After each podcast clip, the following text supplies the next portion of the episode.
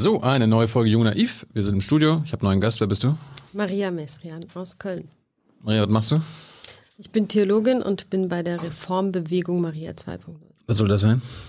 Maria 2.0 ist eine Bewegung inner und außerhalb der katholischen Kirche, die sich für Gleichberechtigung einsetzt und für eine umfassende Aufklärung des Missbrauchs in der katholischen Kirche. Okay, das war jetzt, hat nichts damit zu tun, dass du ins Internet willst. Also Maria 2.0. Also, ja, das, Hm. Äh, wozu brauchst du denn so eine Bewegung? Die, Ja, die, die Kirche hat da gesagt, äh, sie klärt, ist alles sie gut, klärt macht auf. sie super, ja. und, Genau, das haben sie Frauen haben eine gesagt. wichtige Stellung. Mhm, haben auch schon Führungspositionen in der katholischen Kirche. Nein, das reicht natürlich nicht. Die Kirche ist einer Botschaft verpflichtet und in deren Zentrum steht Gerechtigkeit. Und wir sehen in der katholischen Kirche die Gerechtigkeit weder für die Betroffenen von sexualisierter Gewalt verwirklicht, solange die Kirchen selbst aufklären. Und das sollten sie nicht tun, wie wir in Köln sehen.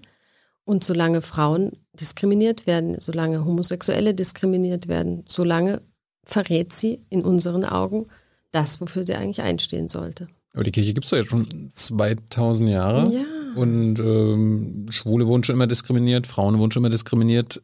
Die Kirche gibt es immer noch, also muss das ja eine Erfolgsformel sein, Ja, wenn man ist, zynisch ist. Ja, nee, kann man in dem Fall auch sein. Es ist eher eine, die Christiane Florine, Kollegin, sagt immer, es ist ihr harter, aber hohler Markenkern. Mhm. Und ich glaube, im 21. Jahrhundert ist es an der Zeit, den aufzubrechen, den zu benennen und daran was zu ändern. Ja, aber wenn ihr die Markenkern aufbrecht, kann ja passieren, dass die, der ganze, das ganze Haus auseinanderfliegt. Kann sein. Das ist ja auch ein Ziel, dass wir es auf den Kopf stellen. Seit wann macht ihr das? Seit zwei Jahren machen wir das, diese Geschichte. Und die ist sehr spannend und sie ist vor allem, ähm, ja, sie bringt wirklich was in Bewegung und das ist gut. Wie viel haben sich denn angeschlossen? Ja, Maria 2.0 ist ja ein Dürfen dann nur Frauen mitmachen? Nein, da dürfen auch Männer mitmachen. Wir diskriminieren dann die Männer, die dürfen nicht mitmachen. Nein, die dürfen natürlich auch mitmachen. Die sind ein bisschen zögerlich, da muss man mal noch nachhelfen. Aber es, sind, es gibt es in ganz Deutschland, es ist kein Verband, kein Verein, deshalb kann man das schwierig sagen. Aber wenn wir was machen, kommen immer, ich würde jetzt mal sagen, es sind schon Zehntausende, die da aktiv sind. Sagen wir mal so 15.000 bis 20.000 würde ich jetzt sagen. Aber wir haben weit mehr Sympathisanten. Gab es da irgendwie eine Initialzündung Ja. für die Idee?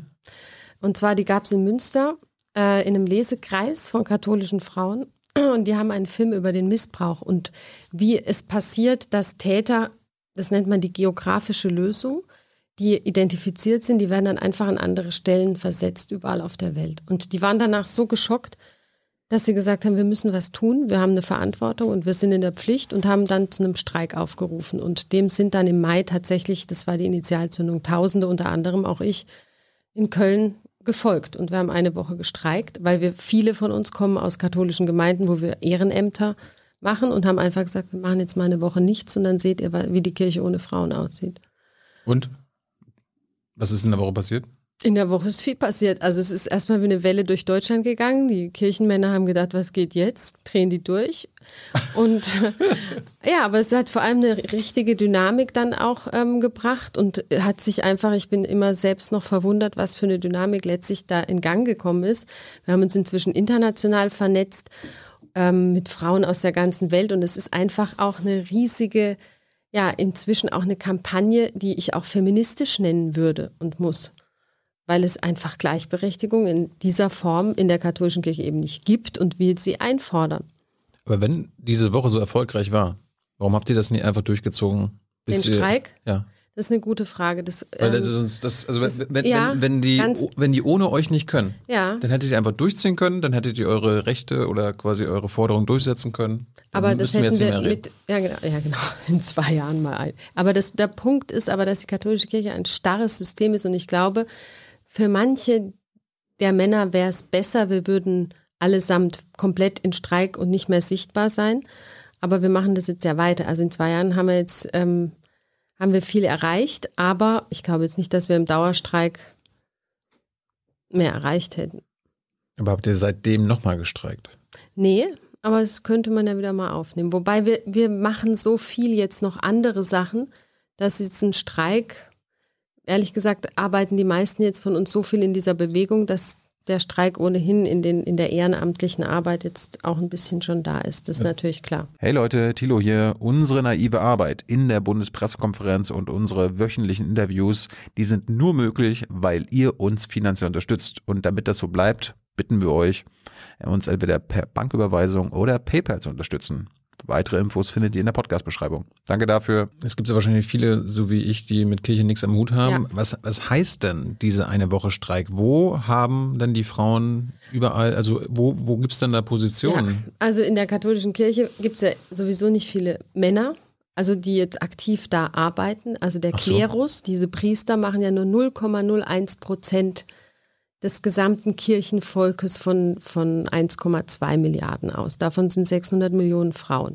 Und die machen eigentlich die ganze Arbeit, indem sie zum Beispiel Kinder auf die Kommunion vorbereiten, indem sie die Kirchen putzen, den Blumenschmuck machen.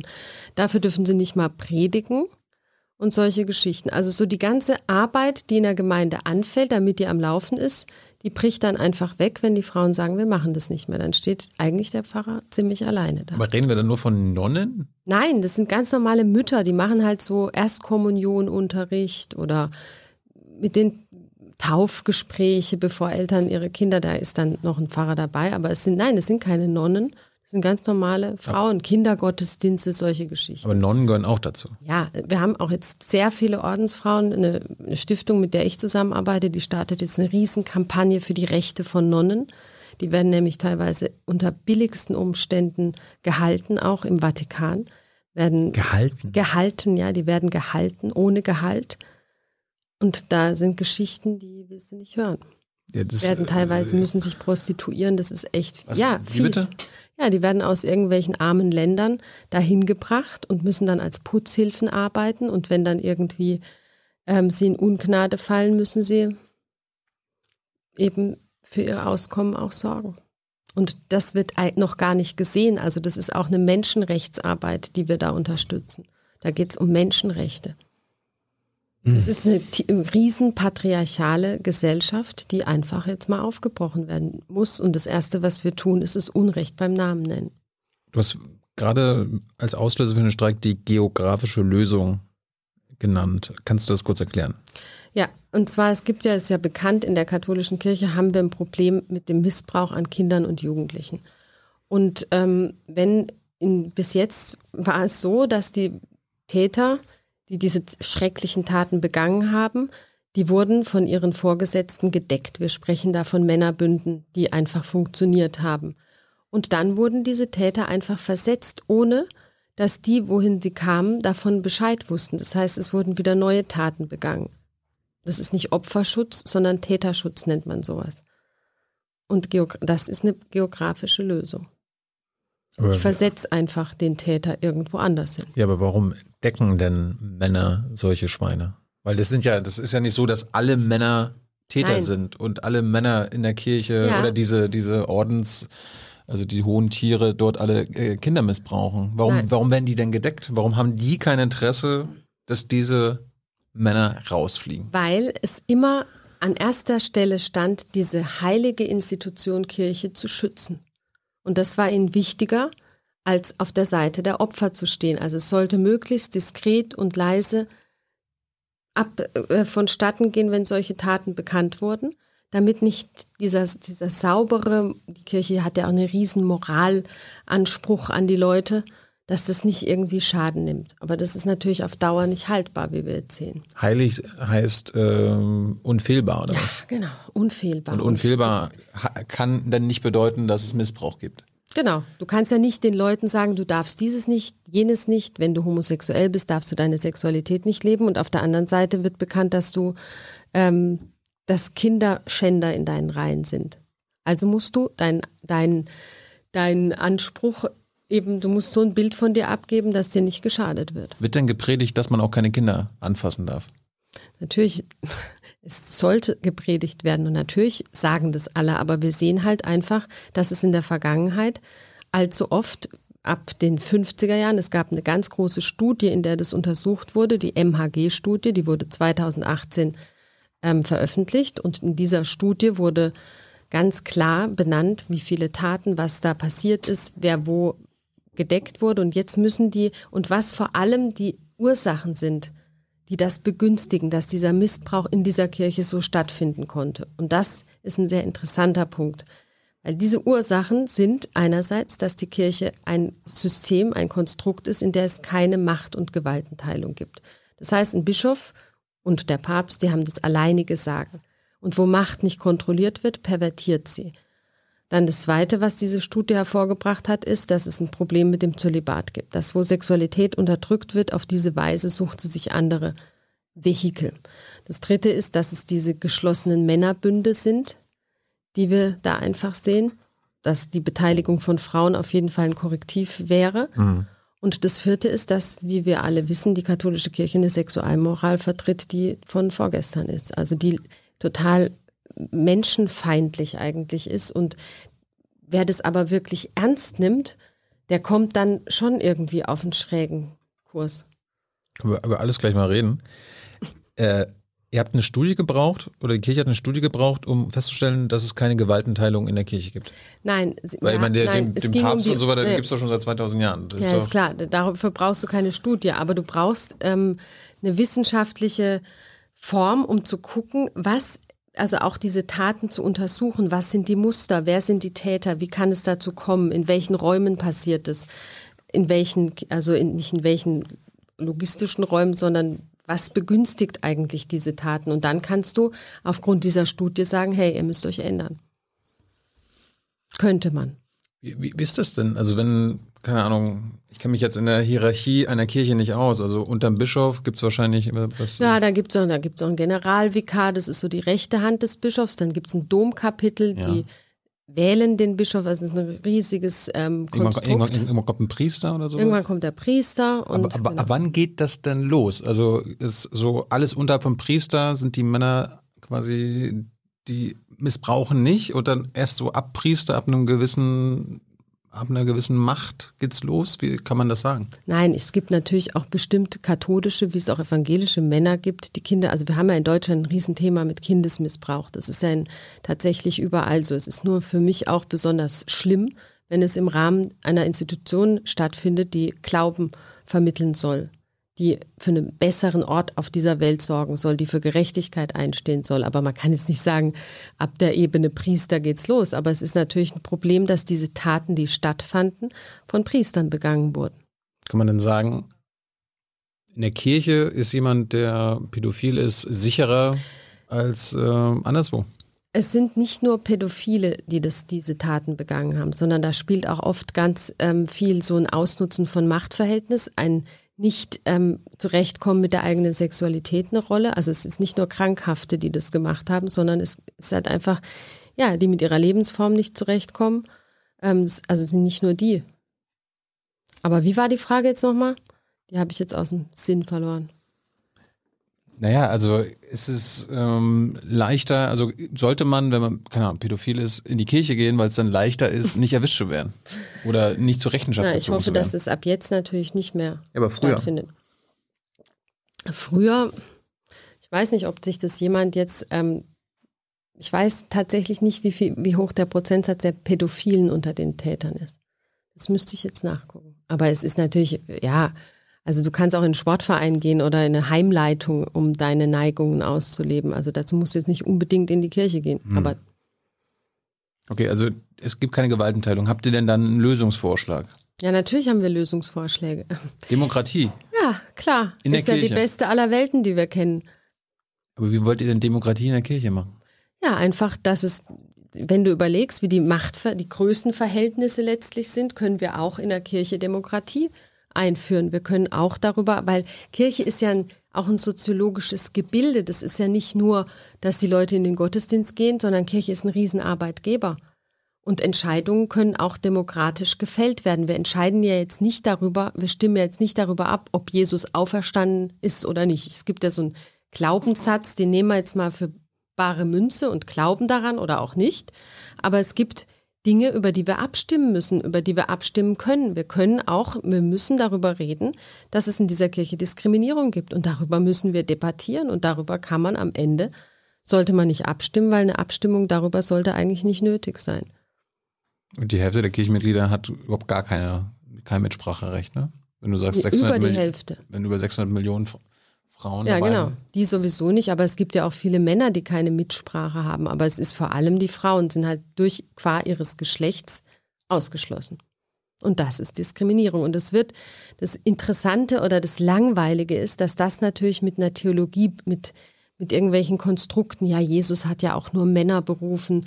Jesus hat ja in seiner Zeit, wie wir wissen, einen sehr offenen Umgang mit Frauen gepflegt. Also dann werden dann wird das, was sie, sie wollen ja diese Macht für sich behalten und das wird dann als Theologie getarnt. Dann erzählen sie dir solche Geschichten. Und das ist natürlich inakzeptabel und theologisch unterkomplex.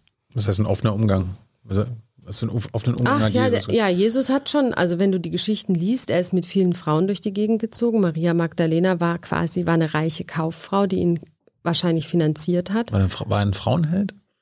Oh, vielleicht kann man sich vorstellen. Keine Ahnung. Kann ich mir schon vorstellen. Der war frei, der war entspannt, glaube ich. Er ist viel mit Leuten zusammengekommen, weißt du, und er hat auch alle, und das regt mich persönlich auf, dass ein Mensch, was wir von ihm wissen, war, dass er auf jeden Fall zu allen hingegangen ist, dass er sich einfach zu den, dass er jeden irgendwie in den Blick genommen hat. Und diese Kirche zeichnet sich jetzt vor allem dadurch aus, dass sie die Leute ausschließt. Wenn du hörst, dass aus Rom ein Verbot kommt, dass Priester irgendwie Homosexuelle seg nicht segnen dürfen, was ist das für ein Schwachsinn? Einen Segen zu verweigern, wenn überhaupt noch sich jemand segnen lassen will, zu sagen, nein, das, das dürft ihr nicht. Ihr dürft Autos segnen, Kühe, Gartenzäune, Bierzelte, aber keine Homosexuellen. Aber hat, hat so eine Institution nicht irgendwie, verliert denn nicht den Reiz, wenn irgendwie jeder mitmachen kann und jeder alles werden kann? Nee, also er verliert bestimmt für eine bestimmte Gruppe verliert es seinen Reiz, weil genau die brauchen so was ganz Enges und Festes und so eine Identität, wo sie sich dran festhalten können. Auch echt viele junge Leute. Ich bin in Diskussionen oft im Radio, wo erstaunlich junge Leute anrufen, die sagen, sie finden es ganz schlimm, was wir machen, weil wir ihnen den ganzen Rahmen wegnehmen. Und das finde ich dann schon krass, weil ich würde, ja- also es tut mir dann auch irgendwie leid, weil ich denke, hey, was braucht, was ist da falsch, dass ihr sowas Enges braucht? Ich will euch ja auch nicht die Religion wegnehmen oder den Glauben wegnehmen, aber ich glaube, wir haben alle genug Platz. Also Was- aber was meinen die mit Rahmen wegnehmen? ja, die brauchen so ein festes Ding, kein Sex vor der Ehe, ka- ähm, Das brauchen die. das brauchen, es gibt es, gibt es. Um, um, vielleicht sind die überfordert mit der, ich meine, unsere Gesellschaft und die Moderne ist überfordernd. Also ich glaube, es ist schon anstrengend, auch jung zu sein. Und dann gibt es so Gruppen, die gehen halt, die brauchen dieses Enge. Es ist doch immer bei Gruppen, auch im Politischen sind solche extremen Ansichten ja auch beliebt. Zu beliebt. Gehört denn zur Gewaltenteilung und das als Aufbrechen, ich meine, ihr fordert ja auch die Zulassung von Frauen zu allen Weiheämtern, hat das damit zu tun? Oder ist das jetzt ein anderer Punkt?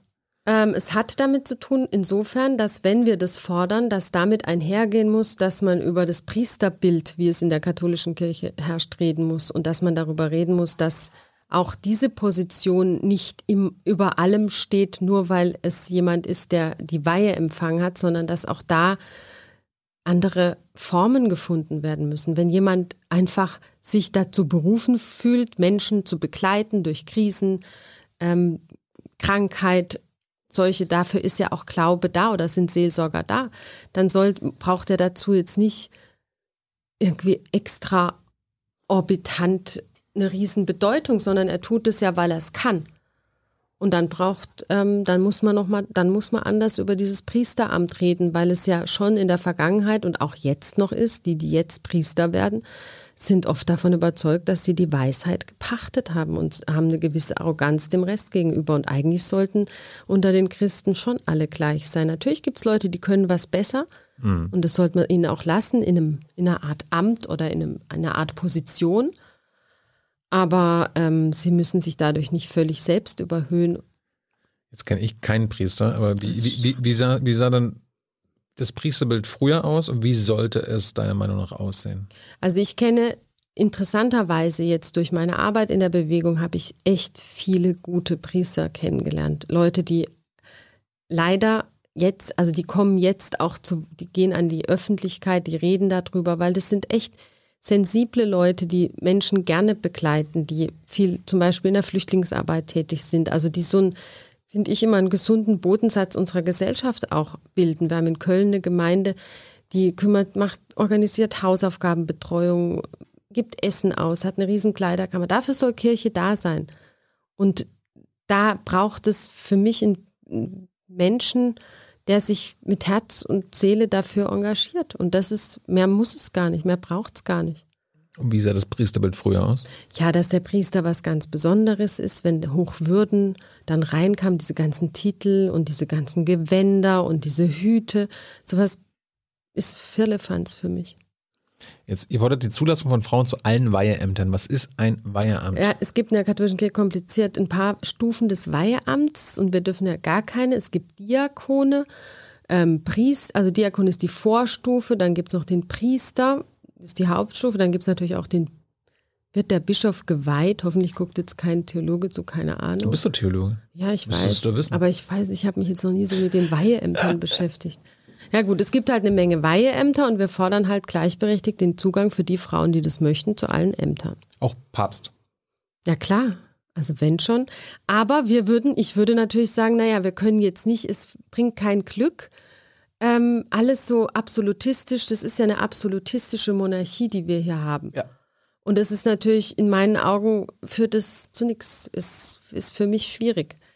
Also es müsste, ich, klar, es ist jetzt sehr radikal, was Aber der ich Papst, fordere. der Papst wird ja gewählt.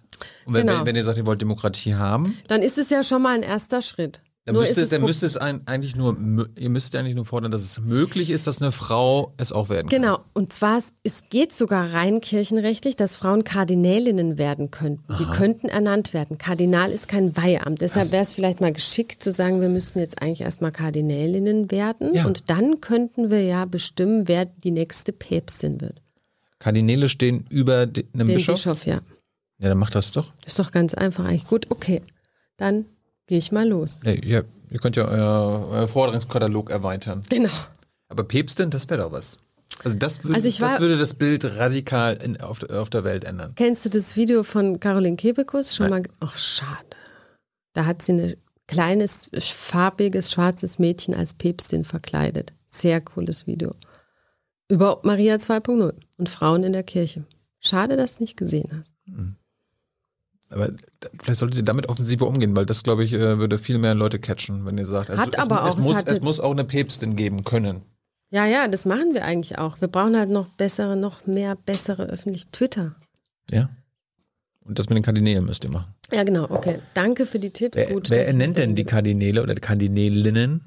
Die ernennt der Papst. Okay, da haben wir jetzt ein Problem. Ja.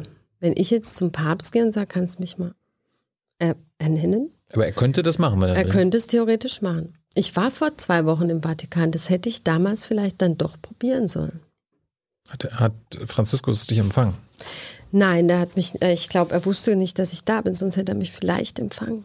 Nein, wir, ähm, nee, er hat mich nicht empfangen. Wäre vielleicht gut. Ich hätte ihm einfach in zwei, drei Punkten sagen können. Da braucht er jetzt keine großen Versammlungen, was auf dem Tisch liegt, was wir tun müssen, weil in Deutschland sehen wir einfach, in welche Probleme die Kirche, auch die Weltkirche, verspätet dann reintrudeln wird, ähm, wenn sie sich nicht ändert.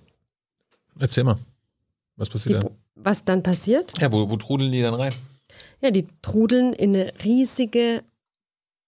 Also erstens verlieren sie immer mehr Menschen, aber das ist vielleicht gar nicht so schlecht, aber ich glaube, also das ist, ist nicht schlecht, wenn, wenn es so ein blinder Gehorsam ist, der die Menschen an die Kirche bindet. Was ich schlecht finde oder was ich nicht gut finde, ist, wenn Kirche, die für was anderes auch, die an der Basis tatsächlich gute Arbeit leistet, wenn die keine Bedeutung mehr hat, wenn die mit, mit dem, was eigentlich ihre Kernbotschaft ist. Und das finde ich schlecht. Der ganze andere Rest, der kann von mir aus vergehen. Also dieses Enge, das Menschengängeln, das ist irgendwie, das ist ja, muss nicht weiter bestehen. Aber für mich ist die Botschaft Jesu tatsächlich wichtig. Was hast du im Vatikan gemacht? Ähm, wir haben im Haben wir Freunde Vatikan, besucht, so, hi, Genau. wie geht's oder was? nee, wir hatten, wir hatten so Gespräche geführt und wollten mal vorfühlen, wie stark wir uns da ähm, engagieren möchten, weil der Papst möchte jetzt sowas wie den synodalen Weg in Deutschland. Das ist so eine Veranstaltung, wo die Kirche in Deutschland darüber diskutiert, was sich ändern muss. will er jetzt irgendwie für die Weltkirche, was ja gar nicht schlecht ist. Er sagt, wir brauchen Lösungen in den Regionen und nicht immer alles zentralistisch. Aber da stimmt halt was nicht vom Grundsatz her, mhm. weil es soll eine Synode werden, wo am Ende wieder nur, Synode heißt zur Versammlung in der, im Kirchensprech, wo am Ende nur Bischöfe entscheiden. Und da haben wir halt gesagt, das macht keinen Sinn, dann könnt ihr euch die Arbeit sparen. Entweder setzen sich alle zusammen, wenn ihr die Stimmen aller hören wollt und reden darüber, oder ihr lasst es bleiben. Deshalb hatten wir eigentlich geplant, bevor die eine Versammlung über Frauen abhalten, dass wir selber eine veranstalten. Wenn der Papst sagt, er will keine zentrale Lösung, sondern eine regionale Lösung, das kann bedeuten, okay, okay, in Europa können die Frauen Priesterinnen werden, meinetwegen, aber in Südamerika nicht. Ja, aber interessanterweise haben das genau auch Kardinäle übrigens aus Südamerika gefordert, wenigstens, dass Frauen, die dort die Gemeinden leiten, in diesen weitläufigen Gebieten, dass sie wenigstens Diakonin werden dürfen. Und das wurde leider nicht wirklich genehmigt. Und das ist sehr enttäuschend. Deshalb weiß ich jetzt gerade nicht genau, was ich von diesem von dieser Aussage halten soll, wenn er sowas sagt, ob ich ihn da wirklich beim Wort nehmen kann. Ja, aber was wäre denn so schlimm, wenn man das zentral löst? Ich meine, das muss ja nicht bedeuten, dass dann in Afrika, die ja wahrscheinlich sehr viel konservativer in Sachen Kirche sind als wir in Europa, dass sie dann automatisch eine Frau da zur, zur Das Problem ist, dass die Frauen, das ist interessant, weil unser Netzwerk ist auch in Afrika und die Frauen in Afrika, mit denen wir zusammenarbeiten, das sind hochkarätige Theologinnen oder auch in Indien, hm. die viel Frauenarbeit machen und die sagen, die Kirche fällt uns eigentlich mit dem in den Rücken. Weil zum Beispiel die African Union ist jetzt also ist dabei, dass sie Frauen in die Parlamente will, dass sie das alles fördert. Und die hat wörtlich diese Kollegin zu mir gesagt, die katholische Kirche ist wie so ein Ghetto, das immer kleiner und immer kleiner wird. Und das ist, deshalb mache ich auch diese Arbeit, weil was nützt es denn, wenn Kirche übrig, also als so ein Monolith stehen bleibt und in Gesellschaften noch so einen Einfluss hat, damit schadet, schaden die ja Frauen weltweit. Und keine Frau auf das sagen, die dann zu uns sagen, ja, es ist eurer Gleichberechtigung ist so ein Luxusproblem von westlichen Frauen. Ne? Was heißt es im Umkehrschluss? Dass wir damit, indem wir Frauen diskriminieren, unterstützen wir diese ganzen kleinen Oligarchen, diese Bischöfe in Afrika, Indien und wer weiß ja. wo. Aber es ist ja kein Argument. Deshalb sage ich, Frauen müssen an der Macht beteiligt werden. Und dann sagen sie, aber ihr wollt ja nur die Macht. Tja, das ist gleich das Strohmann-Argument dann. Mhm. Also wäre es eigentlich konsequent, wenn man sagen würde, lieber Papst, wenn wir es ändern, dann zentral, damit es für alle gilt. Ja, das ist natürlich richtig. Aber ähm, natürlich ist es auch naiv zu sagen, die ganze Weltkirche findet jetzt Maria 2.0 und unsere Forderungen total toll. Natürlich wollen die Männer ihre Macht nirgends abgeben. Also der Papst Kempf ist ja, ja ist 84, also der hat jetzt wahrscheinlich auch nicht das modernste Frauenbild. Insofern bringe ich ihn jetzt wahrscheinlich nicht dazu, das einfach so zentral zu ändern. Kennst du das Frauenbild von Papst Franziskus? Ja, er redet immer so vom edelsten Fleisch, was wir haben. Also das was? edelste Fleisch ist die Frau. Ja, der redet ja viel von Fleisch. Er hat jetzt auch in einem neuen Schreiben an Deutschland hat er gesagt, wir müssen jetzt mal das Fleisch auf den Grill legen. Das fand ich allerdings gut. Da ging es ja poner la carne sobre el asador. Das heißt bei uns Butter bei den Fische. Das heißt, also es wollte ein Kardinal zurücktreten und da hat er gesagt, nein Junge, du bleibst. Fleisch kommt auf den Grill jetzt. Aber er hat ein ziemlich, ja, er, ja, er hat gesagt, du musst jetzt was tun, damit äh, hier der Aufklärungsprozess vorankommt. Also so lese ich das Schreiben. Es wird von anderen wieder anders gelesen, aber ich sage, Fleisch auf den Grill legen warum, heißt was tun. Warum formuliert er Schreiben, die du so interpretieren kannst und dein Kumpel so. Ja, das ist interessant. Das kann er ziemlich gut. Also man findet da immer was, was man für sich nutzen kann. Wobei ich sage jetzt, ich habe da, glaube ich, den, ich glaube, ich habe die richtige Interpretation. Aber macht der Papst das mit Absicht, dass er das alles so formuliert, damit jeder das so für sich interpretieren kann, anstatt mal Butter bei die Fische? Ja, also ich, ja, er ist, glaube ich, da schon sehr geschickt. Er, also er hat schon mehrere Schreiben geschrieben, wo jeder das gefunden hat. Ja, er, ich glaube, es ist auch eine Strategie von ihm, dass er dann, dass er da sich nicht wirklich festlegen lässt.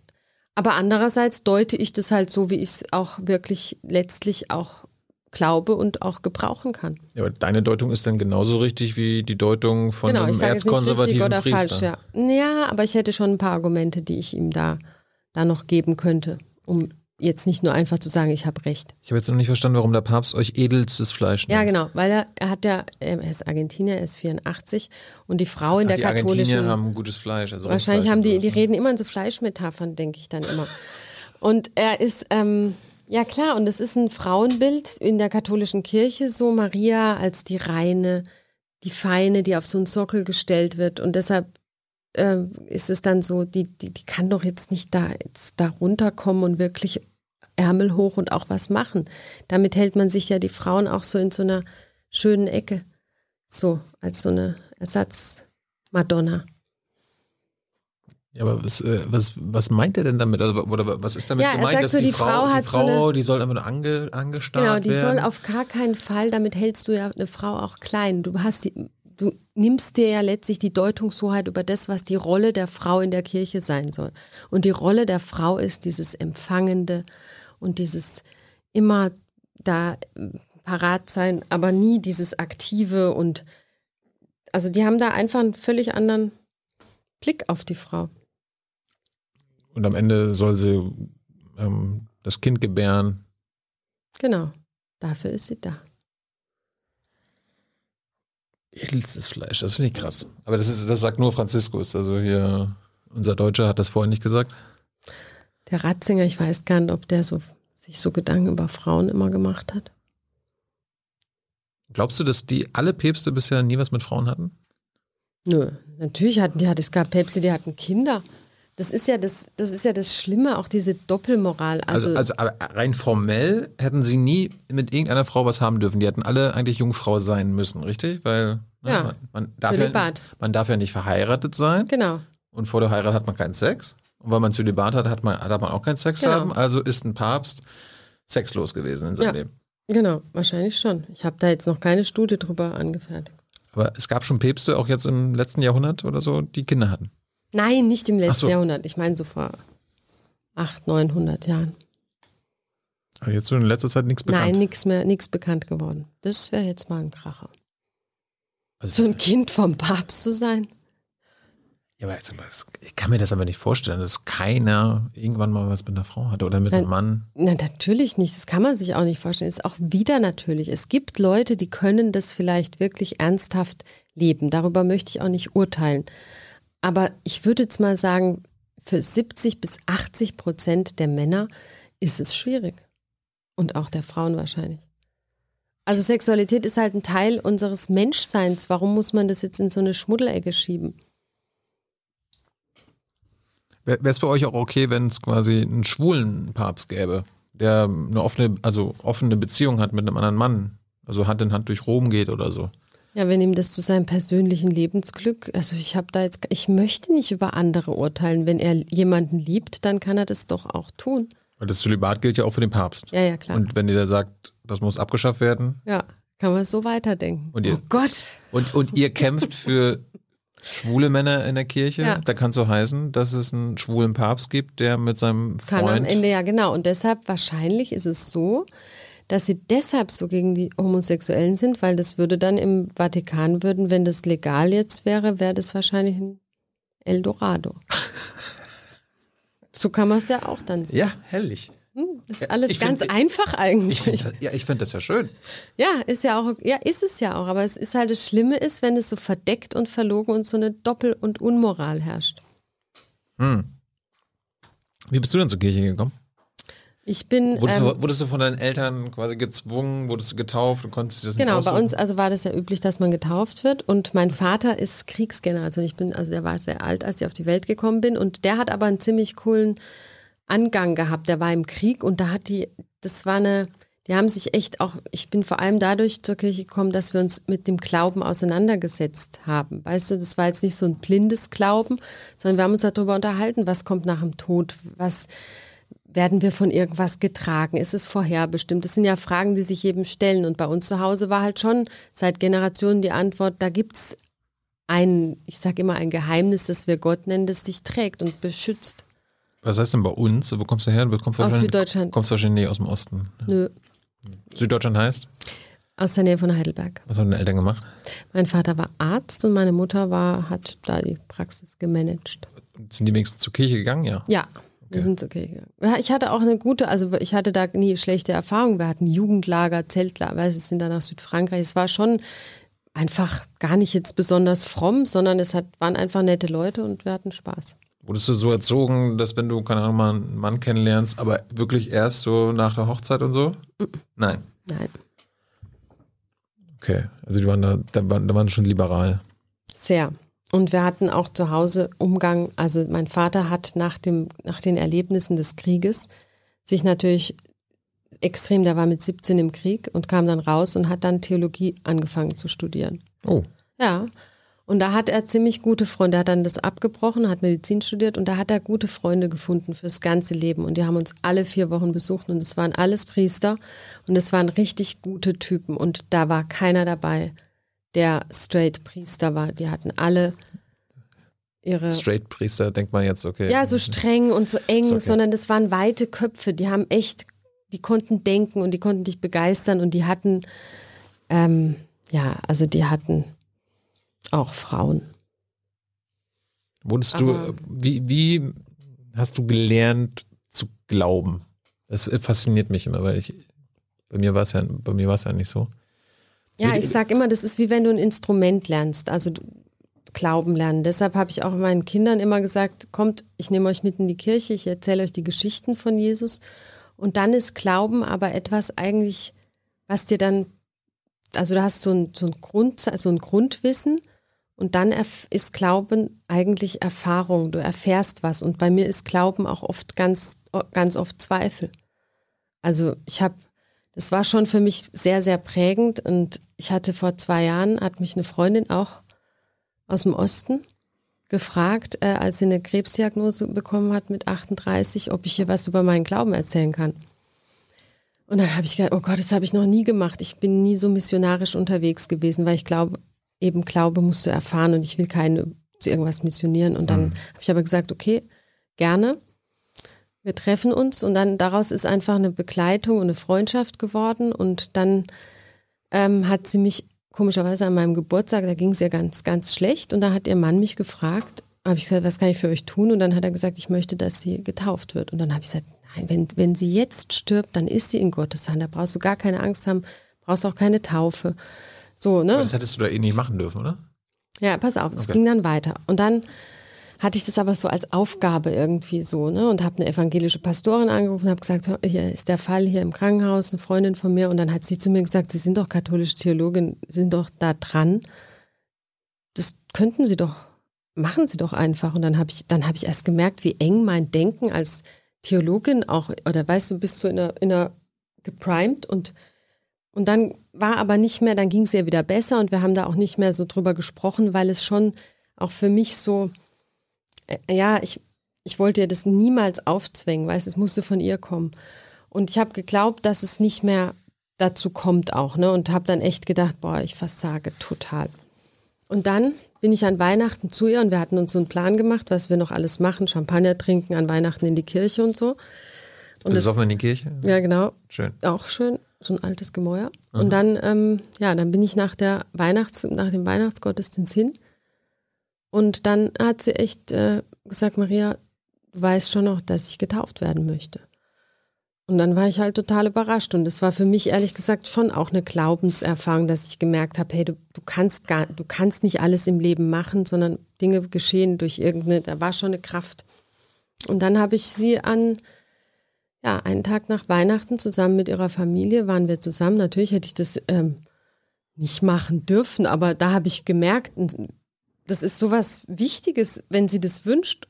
Und dann kann nur ich das machen, weil ich ihr so nah bin.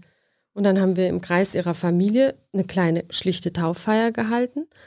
Und dann, ähm, ja, das war schon zwei Tage später ist sie dann, ja, ist sie gestorben. Jetzt musst du, oh, Mhm. das tut mir leid. Ja.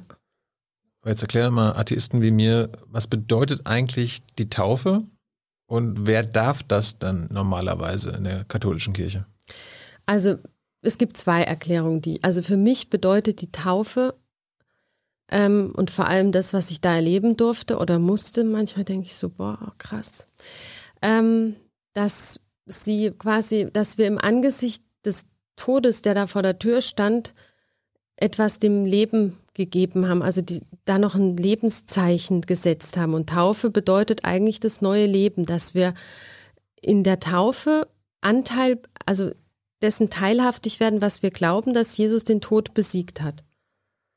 Und darauf sind wir getauft und darauf können wir uns verlassen und das ist die Taufe.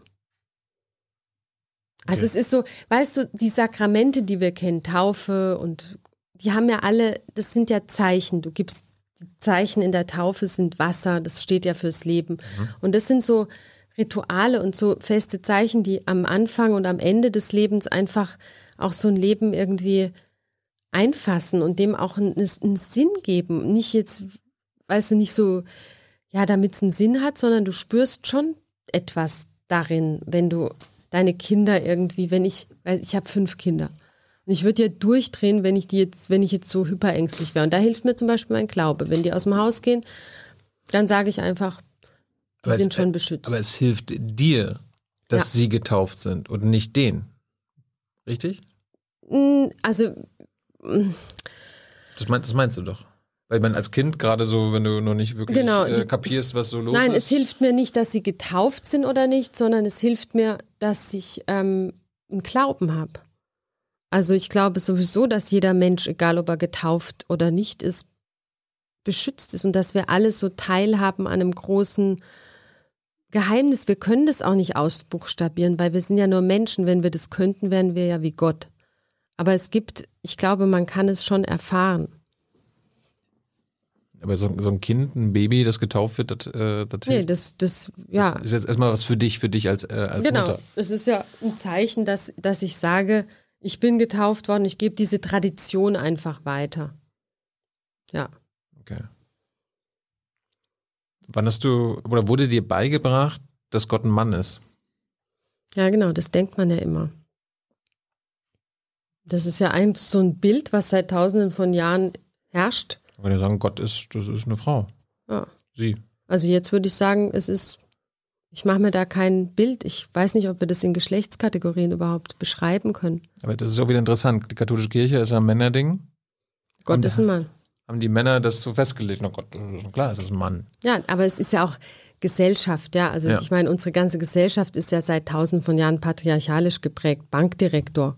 Mhm. Denkst du auch sofort an Mann. Mhm. Die Katholiken denken bei Gott halt an Mann. Aber es wäre jetzt nicht falsch zu sagen, also für mich ist Gott eine Frau. Nö. Ich würde nur sagen, naja, vielleicht engen wir Gott dadurch auch ein bisschen ein, wenn wir ihm jetzt noch das Geschlecht vorschreiben. Ja. Ist ja voll Vogue, oder wie heißt es? Weiß ich nicht. Diese aus, dieser, dieses Dings da, was ihr jetzt immer sagt. Egal. Woke. Vogue. Woke mit, mit W. Vogue. Sonst, sonst meinst du die Zeitschrift mit lerne V. Ich noch heute Vogue. Mal. Also Gott könnte ja auch schwul sein oder eine lesbische ja. Frau. Ja, aber ich meine jetzt mal ganz ehrlich, wenn Gott Gott ist, dann habe ich jetzt keine, also ich glaube, dann ist es eher was Umfassendes und wir müssen jetzt nicht in unsere kleinen Bilder pressen. Nee, nee, aber stellst du dir, finde ich ja interessant, also wo, ähm, ist das ein übernatürliches Wesen? So, Nein, ich würde? Gott, also was ich erfahren habe, ist, dass es eine eine Macht ist oder eine Kraft, eine ungeheure Kraft, die du eigentlich auch nicht wirklich beschreiben kannst. Aber wenn ich es beschreiben müsste, würde ich sagen, es ist eine Kraft, die sich dir irgendwie, ja, die du erfahren kannst. Die kann man erfahren. Und man kann sie vor allem erfahren, wenn man mal runterkommt und still wird. Jetzt bin ich ja Atheist. Habe ich das einfach noch nicht erfahren oder weigere ich mich oder wie erklärst du dir das? Also ich glaube. Weil nach deiner Logik, ja, kann, ja, nach deiner Logik kann ja jeder Gott erfahren. Ja, klar. Ja. Vielleicht hast du es ja erfahren, aber du benutzt andere Wörter dafür. Kann doch sein. Ich kann jetzt nicht in dich reingucken. Hm. Musstest du jeden Tag beten als Kind oder betest du immer noch jeden Tag? Also ich versuche, was heißt beten? Ich also am, genau, am Abendbrottisch. Ja, nee, wir beten tatsächlich abends noch mit den Kindern zusammen. Es führt auch manchmal zu Streitereien, aber gut. Worüber? Über das Beten. Was, echt? Nee, das Lustige ist nur, weil es ja fünf sind, jetzt sind ja eigentlich ja schon viel älter, mhm. aber wir beten dann, ist echt mal ganz kurz Pause, weil jeder das Gleiche sagt und sobald Amen ist, fangen die alle an zu reden. Alle gleichzeitig. Und da ist Beten dann auch manchmal hilfreich, dass du mal ganz kurz alle das Gleiche sagen. Hast du, hast du irgendwann mal eine Phase gehabt, als Jugendliche oder so, wo du dich abgegrenzt hast, wo du nichts, wo du nichts mit zu tun haben Ja. wolltest? Habe ich, ja, ich habe auch jetzt noch Phasen, wo ich zweifle und wo ich auch in Frage stelle, was, ähm, ja, ob das wirklich, ob unser Leben, man fragt sich doch, macht dieses Leben Sinn verrückt? Wir laufen hier 60, 70, wenn wir Glück haben, Jahre rum. Und was macht das jetzt für einen Sinn? Also auf der Suche sind wir ja irgendwie alle. Und dann gibt es Phasen, wo ich das, mir die Frage gar nicht stelle und wo ich die irgendwie beantwortet weiß. Gestern kam mein 13-Jähriger nach Hause und hat gesagt, Mama, ich bin jetzt Nihilist. Es ist alles egal. Völlig egal. Und dann habe ich gesagt, okay, jetzt ist er Nihilist. Aber das Gute ist ja, dass er dadurch, dass wir uns zu Hause mit auseinandersetzen, dass wir die Optionen ja besprechen, dass er sich damit auseinandersetzt und dass er ein Vokabular hat. Also er kann sich ja auch dagegen dann entscheiden. Das ist ja schon mal das Gute, finde ich, wenn du eine, ja, wenn du, wenn du, wie, wie ich sage, wie Religion ist wie ein Instrument. Du musst es nur richtig spielen und nicht missbrauchen als Machtmittel. Und das hat die Kirche leider zu oft getan. Hey Leute, hier sind Thilo. Und Tyler, Jung und Naiv gibt es ja nur durch eure Unterstützung. hier gibt's keine Werbung, außer für uns selbst. Das sagst du jetzt auch schon ein paar Jahre, ne? ja. Aber man muss ja Aber mal es wieder darauf halt, hinweisen. Ne? Es Stimmt halt. Ne? Und ihr könnt uns per Banküberweisung unterstützen oder PayPal. und wie ihr das alles machen könnt, findet ihr in der Podcast-Beschreibung. Wenn ihr Fragen an Maria habt, ähm, Hans stellt sie dann gerne für euch. Am besten jetzt in den Chat oder auf Twitter. Äh, gibt bestimmt einige Fragen. Bin ich mal, da bin ich mal sehr gespannt. Ähm, du hast dich dann ja nach der Schule das Abi gemacht wahrscheinlich? Ja. Und dann hast du dich echt entschieden, Theologie zu studieren. Ja. Wie kommst du denn darauf? Warum hast du nicht BWL gemacht? Doch, ich habe auch mal ein Semester VWL studiert, aber ich war so schlecht in Mathe. Ich habe Theologie studiert, weil ich es schon interessant fand. Also letztlich hat mich diese Frage schon getrieben, was steckt denn da dahinter? Steckt da wirklich was dahinter? Und dann ist Theologie ja nicht ein Studium, wo, du beten lernst, sondern du lernst ja ganz viel über die Geschichte der Menschen kennen. Das ist ja, wir haben ja dann in dem Theologiestudium Philosophie, Kirchengeschichte, es gibt äh, Sozialwissenschaften, also es ist viel, was ein Theologiestudium, das unterschätzt man. Ist, das nur Christentum oder auch Judentum? Juden, ganz viel Islam. Judentum, ganz viel Judentum, in vergleichenden Religionswissenschaften auch Islam. Hm. Also es ist ein sehr breites Studium, wenn du es richtig machst. Du kannst natürlich auch reingehen und mit Scheuklappen durch und am Ende. Aber ich bin in die erste Vorlesung, im, als es um die Bibel ging, und da hatten wir einen ganz tollen Professor und der hat gesagt, hören Sie zu, Jesus ist als Jude geboren und als Jude gestorben. Vergessen Sie das nie Warum hat er das gesagt? weil er das Judentum faszinierend fand und weil er sich dagegen, im Christentum gab es immer antisemitische Tendenzen und er wollte uns ganz klar machen, er hat nicht eine neue Religion stiften wollen, sondern er war in erster Linie ein Jude, der auch an seinem an seiner Religion auch mit der gehadert hat und gegen diese übertriebene Gesetzesfrömmigkeit. Die Juden hatten, haben ja auch sehr viele Gesetze und er hat einfach gesagt, das Wichtigste ist, liebe deinen Nächsten wie dich selbst. Das Allerwichtigste. Und Gott. So. Und darauf könnte er eigentlich alles reduzieren. Und ich glaube, die Welt wäre ein besserer Ort, wenn wir uns daran halten würden. Äh, bist du dann in irgendeine spezielle Uni gegangen oder gab es das, man Nö. hier an der Humboldt-Uni kann man ja auch Theologie Ja, studi- ich bin studieren? nach Freiburg, weil es da schön war, und dann in, nicht nach Würzburg gegangen. Und dann hat man, ist dann man Diplom-Theologin? Theolog, ja, genau. Dann war ich Diplom-Theologin, dann sollte ich promovieren. Dann habe ich aber gedacht, nein, ich muss jetzt mal raus aus diesem theologischen Umfeld und muss was, muss mich beweisen, dass es ähm, auch außerhalb der Theologie geht. Und dann bin ich in ein Programm reingekommen bei einer riesigen Computerfirma und bin dann Pressereferentin geworden. Und dann habe ich noch fürs ZDF gearbeitet. Äh, Computerfirma? IBM. Was bei IBM? Mhm. Wie, warum, warum stellt eine stellt ein IBM eine Theologin ein? Weil die damals, da war New Economy und die haben gemerkt, dass wenn sie nur so Freaks nehmen, auch gerade Pressearbeit musst du ja auch ein, breit, ein breites Bild haben. Du kannst ja nicht so mit Scheuklappen, haben die einfach ähm, Leute eingestellt, wo sie merken, die haben einen guten Abschluss, die sind umfassend gebildet. Und da hatten wir das Glück, da eine ziemlich gute Ausbildung zu bekommen. Dann hast du da Pressearbeit gemacht. Ja. So, so den Seibert gegeben. Ja, der, der beim ZDF saß der vier Zimmer neben mir. Da war Ach so. der aber noch Journalist. Ja, ja. ja, ja, da musste ich lachen. Du, du machst ihm doch das Leben schwer. Das ist, ja mein, das, ist, das, ist wiederum mein Job. Ja, genau. Da- da so unterschiedlich sind unsere Jobs gar nicht. Mach, ja. Genau, Ja, kann man drüber streiten, ne? Aber er war damals ein Journalist und genau. du Der hat warst ZDF-Reporter der, gemacht. der Re- ZDF-Regierungssprecher. Nein, ich war beim ZDF für Wieso habe ich die Pressearbeit gemacht, für die Wirtschaftssendung. Und bei IBM warst du Pressesprecherin Für die, IBM? für die Geschäftsführung und also war ich nicht Pressesprecherin, da war ich ja in so. Ausbildung noch. Ah. Ich war jetzt nicht die Pressesprecherin von IBM. Ja, ganz kurz. Man mal- muss auf Lebensläufe echt achten. ja, Das finde ich total wichtig. merken wir jetzt. Ich kann auch kein Französisch. Ich habe früher immer hingeschrieben, wenn es um Sprachen ging, Französisch. Aber ich sage, ich kann kein Französisch. Ja, Lebensläufe sind jetzt gerade wieder Mhm, wichtig, wichtig. medial. Äh, darauf nochmal zurück, Diplom. Es gibt auch eine Diplomarbeit dann im Ja. Theologiestudium. Ja, Was, was macht man da als Thema? ich habe das Thema genommen, warum gibt es, warum gibt es Leid, wenn es Gott gibt? Das sind Diplomarbeiten. Mhm. Das ist eher so eine, so eine Hausarbeit in der 11. Klasse Philosophie oder Religion. Naja, oder? du kannst es aber auch als Diplomarbeit ausbauen und als Doktorarbeit und als Lebensthema. Natürlich. Mhm. Du hast da die, die. Prüfkommission über, überzeugt mit deinen Antworten. Mhm. Ja, habe ich. Also du machst ja da einen Teil, wo du die ganze Forschung referierst, was es dazu gibt. Und dann hast du einen eigenen Vorschlag, der natürlich mit 26 anders aussieht als jetzt. Kam es jemals für dich in Frage, Nonne zu werden? Nein. Warum? Ja, weil ich, Hast du dich mal mit, mit beschäftigt? nee, Ach so. ich habe mich jetzt nicht, da, ich kannte so schlimme Nonnen.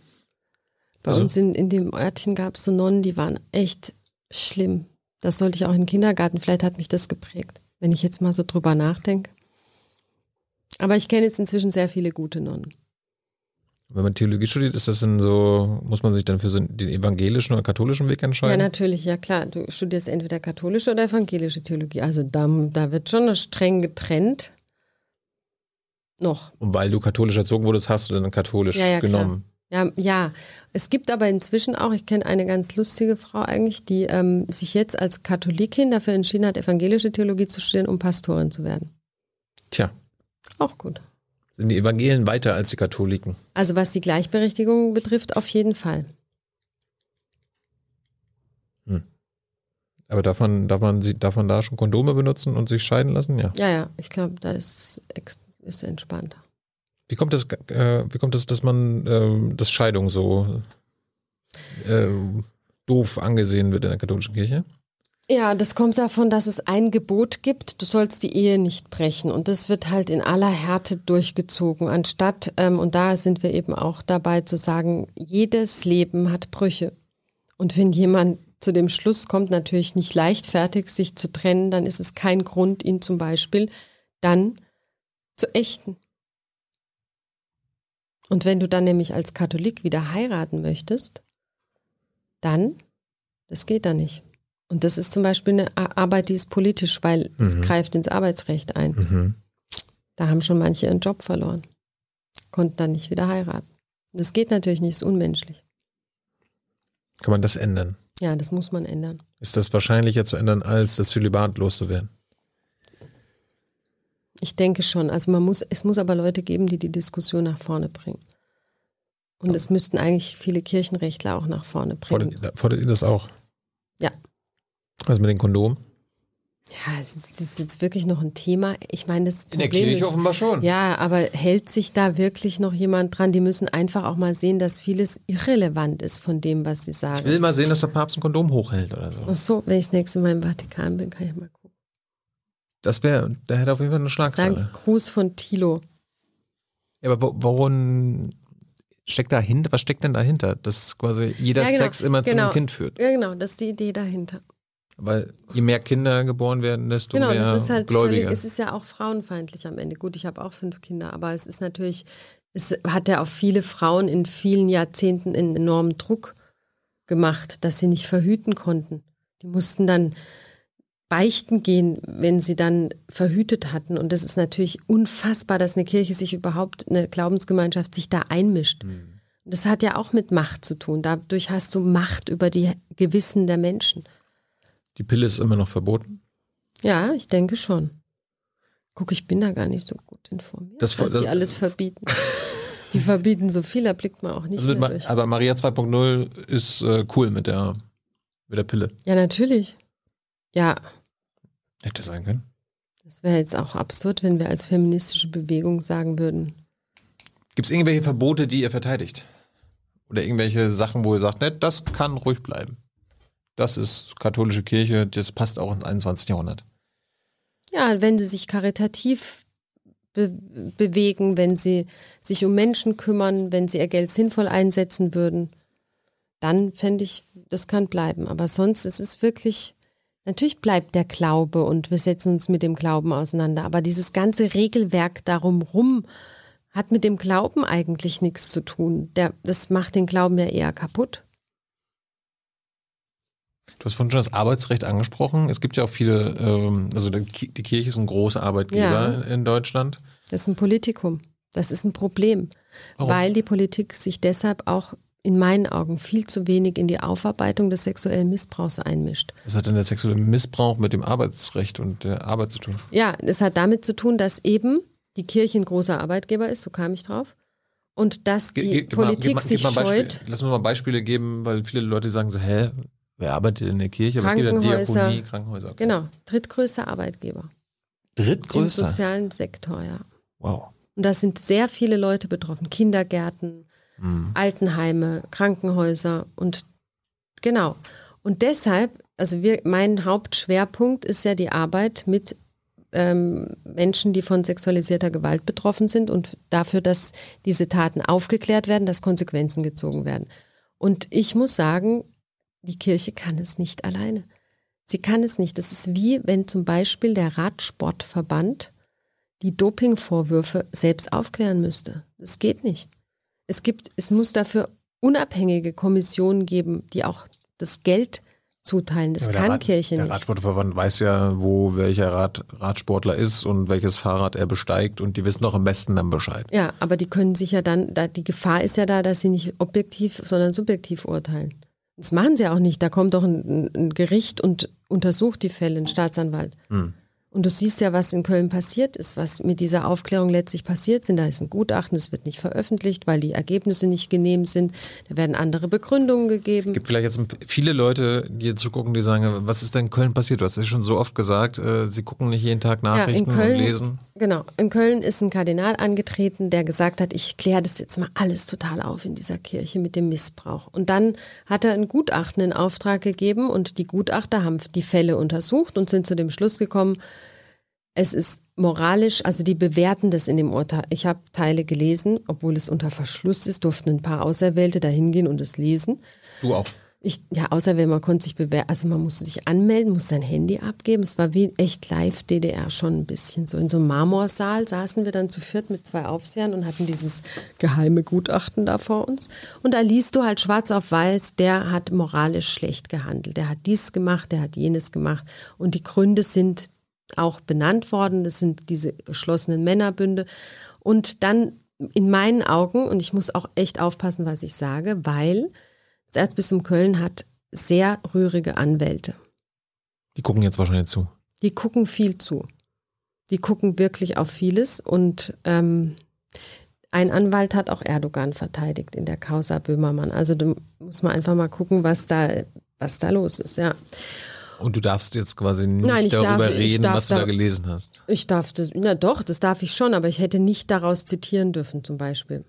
Und ich muss auch aufpassen, was ich sage, weil die finden ja dann auch irgendwas, wo ich vielleicht, da muss man echt aufpassen, aber ja, wollte ich nochmal Aber wenn sagen. du sagst, da stand jetzt der und der hat das gemacht, also geht es da um Namen von Priestern? Nein, es ging nicht, es ging darum, was an diesem Gutachten in meinen Augen, warum es nicht veröffentlicht wurde, weil ganz klar für jeden sichtbar war, was für ein moralisches Versagen hinter dieser ganzen Geschichte steckt und was für ein Systemversagen. Und diese systemischen Sachen wie keine Macht- und Gewaltenteilung, die will man in Köln zum Beispiel nicht hören. Da hat man gesagt, dann hat man neues Gutachten in Auftrag gegeben und an dem neuen Gutachten sind dann, das ist rein beschränkt auf juristische Pflichtverletzungen. Aber ich finde, Kirche hat auch den Anspruch, das moralisch zu bewerten. Was wurde denn da untersucht? Nur das, was das Erzbischoftum Köln ähm, angestellt hat die letzten zehn Jahre? Oder was Die letzten 20, 30 Jahre. Und das Interessante ist aber, dass es in Kirche üblich war, dass Akten nach zehn Jahren einfach vernichtet wurden zum Beispiel. Was? Ja, also das Problem ist zum Beispiel auch an dieser Aufarbeitung, dass ja die Aktenlage vernichtend ist. Also dass es viele Akten gar nicht mehr gibt. Es hätte, man hätte einfach ganz schnell alle Akten beschlagnahmen müssen. Und vieles wurde einfach routinemäßig, aber das ist jetzt zum Beispiel ganz neu, dass das jetzt nicht mehr gemacht wird. Alle zehn Jahre. Wer hat denn das mal festgelegt? Auch die Männer wahrscheinlich. Mhm. Ja, aber das siehst du mal, es gab zum Beispiel eine Akte, die hieß Brüder im Nebel. Ja. Und die war im Giftschrank und da st- standen die Brüder im Nebel drin, die Brüder, die eben sich an Kindern und Jugendlichen vergangen hatten. Also es war alles schön vertuscht, verdeckt unter dem vorhergehenden Kardinal. Der Kardinal ist ja jemand, der vom Papst ernannt wird, Mhm. der nur über dem Bischof steht. Hat der Kardinal denn gesagt? Aber in Köln ist der Bischof gleich, also es kann nur Kardinal werden, wer auch Bischof ist. Und Ja. in Köln gibt es einen Kardinal, der, also Kardinal Wölke ist Bischof von Köln, Erzbischof von Köln. okay. Und als der diese Studie in Auftrag gegeben hat, hat er gesagt, wir machen das öffentlich? Also welche? Ja, das, was, äh, wo du jetzt äh, drin lesen konntest, also diese Untersuchung. Genau, er hat gesagt, nein, es wird nicht veröffentlicht. Und was ganz Das, das, das, jetzt hat er im Nachhinein gesagt jetzt. Nein, es, es Im gab auch. die erste Studie, die fertig war, die durft, die hat er gesagt, die wird nicht veröffentlicht. Er hat gesagt, da wären äh, äußerungsrechtliche Probleme. Dann frage ich, wer klagt denn dann Ja, danach? das wäre jetzt meine Frage. wer klagt denn? Ja. Also Hätte er schwärzen, einfach Transparenz, es so. ist keine Transparenz. Ja, man hätte das alles mit Anwälten, da haben dann ähm, von beschuldigten Anwälte natürlich auffahren lassen, aber man hätte das alles regeln können und man hätte das Risiko einfach sogar die Anwaltskanzlei in München hat gesagt, wir veröffentlichen das auf eigene, auf eigene Kappe. Aber natürlich haben die Verträge, die das nicht wirklich zulassen. Aber das ist natürlich keine Transparenz und das verstehe ich nicht unter einer offenen Aufklärung, wie sie dann in Köln gefeiert wird. Köln sagt, wir haben super, wir haben jetzt das zweite Gutachten, da steht, da, da sind personelle Konsequenzen gezogen worden, da wurden zwei Weihbischöfe, es gibt auch Weihbischöfe, die wurden dann abgesetzt, da wartet man jetzt drauf, ob sie nicht wieder ins Amt kommen, aber die weihen schon wieder Priester, also glaube ich nicht, dass die wirklich lange abgesetzt werden, die sind immer noch im Domkapitel. Also es hat alles total, ja, das ist wie so ein, manchmal denke ich, ich bin Zuschauer von so einem mittelalterlichen Spektakel, das ist alles so eine ganz geschlossene Welt für sich. Und gab es nicht die Diskussion, dass der Wölki äh, rausgeschmissen wird oder Genau, die habe ich irgendwie gerade. mitbekommen? Also man, es gab viele, die einfach gesagt haben, auch, auch Priester, dass sie diese Art der, Aufklär der Aufarbeitung und der Aufklärung, jetzt muss ich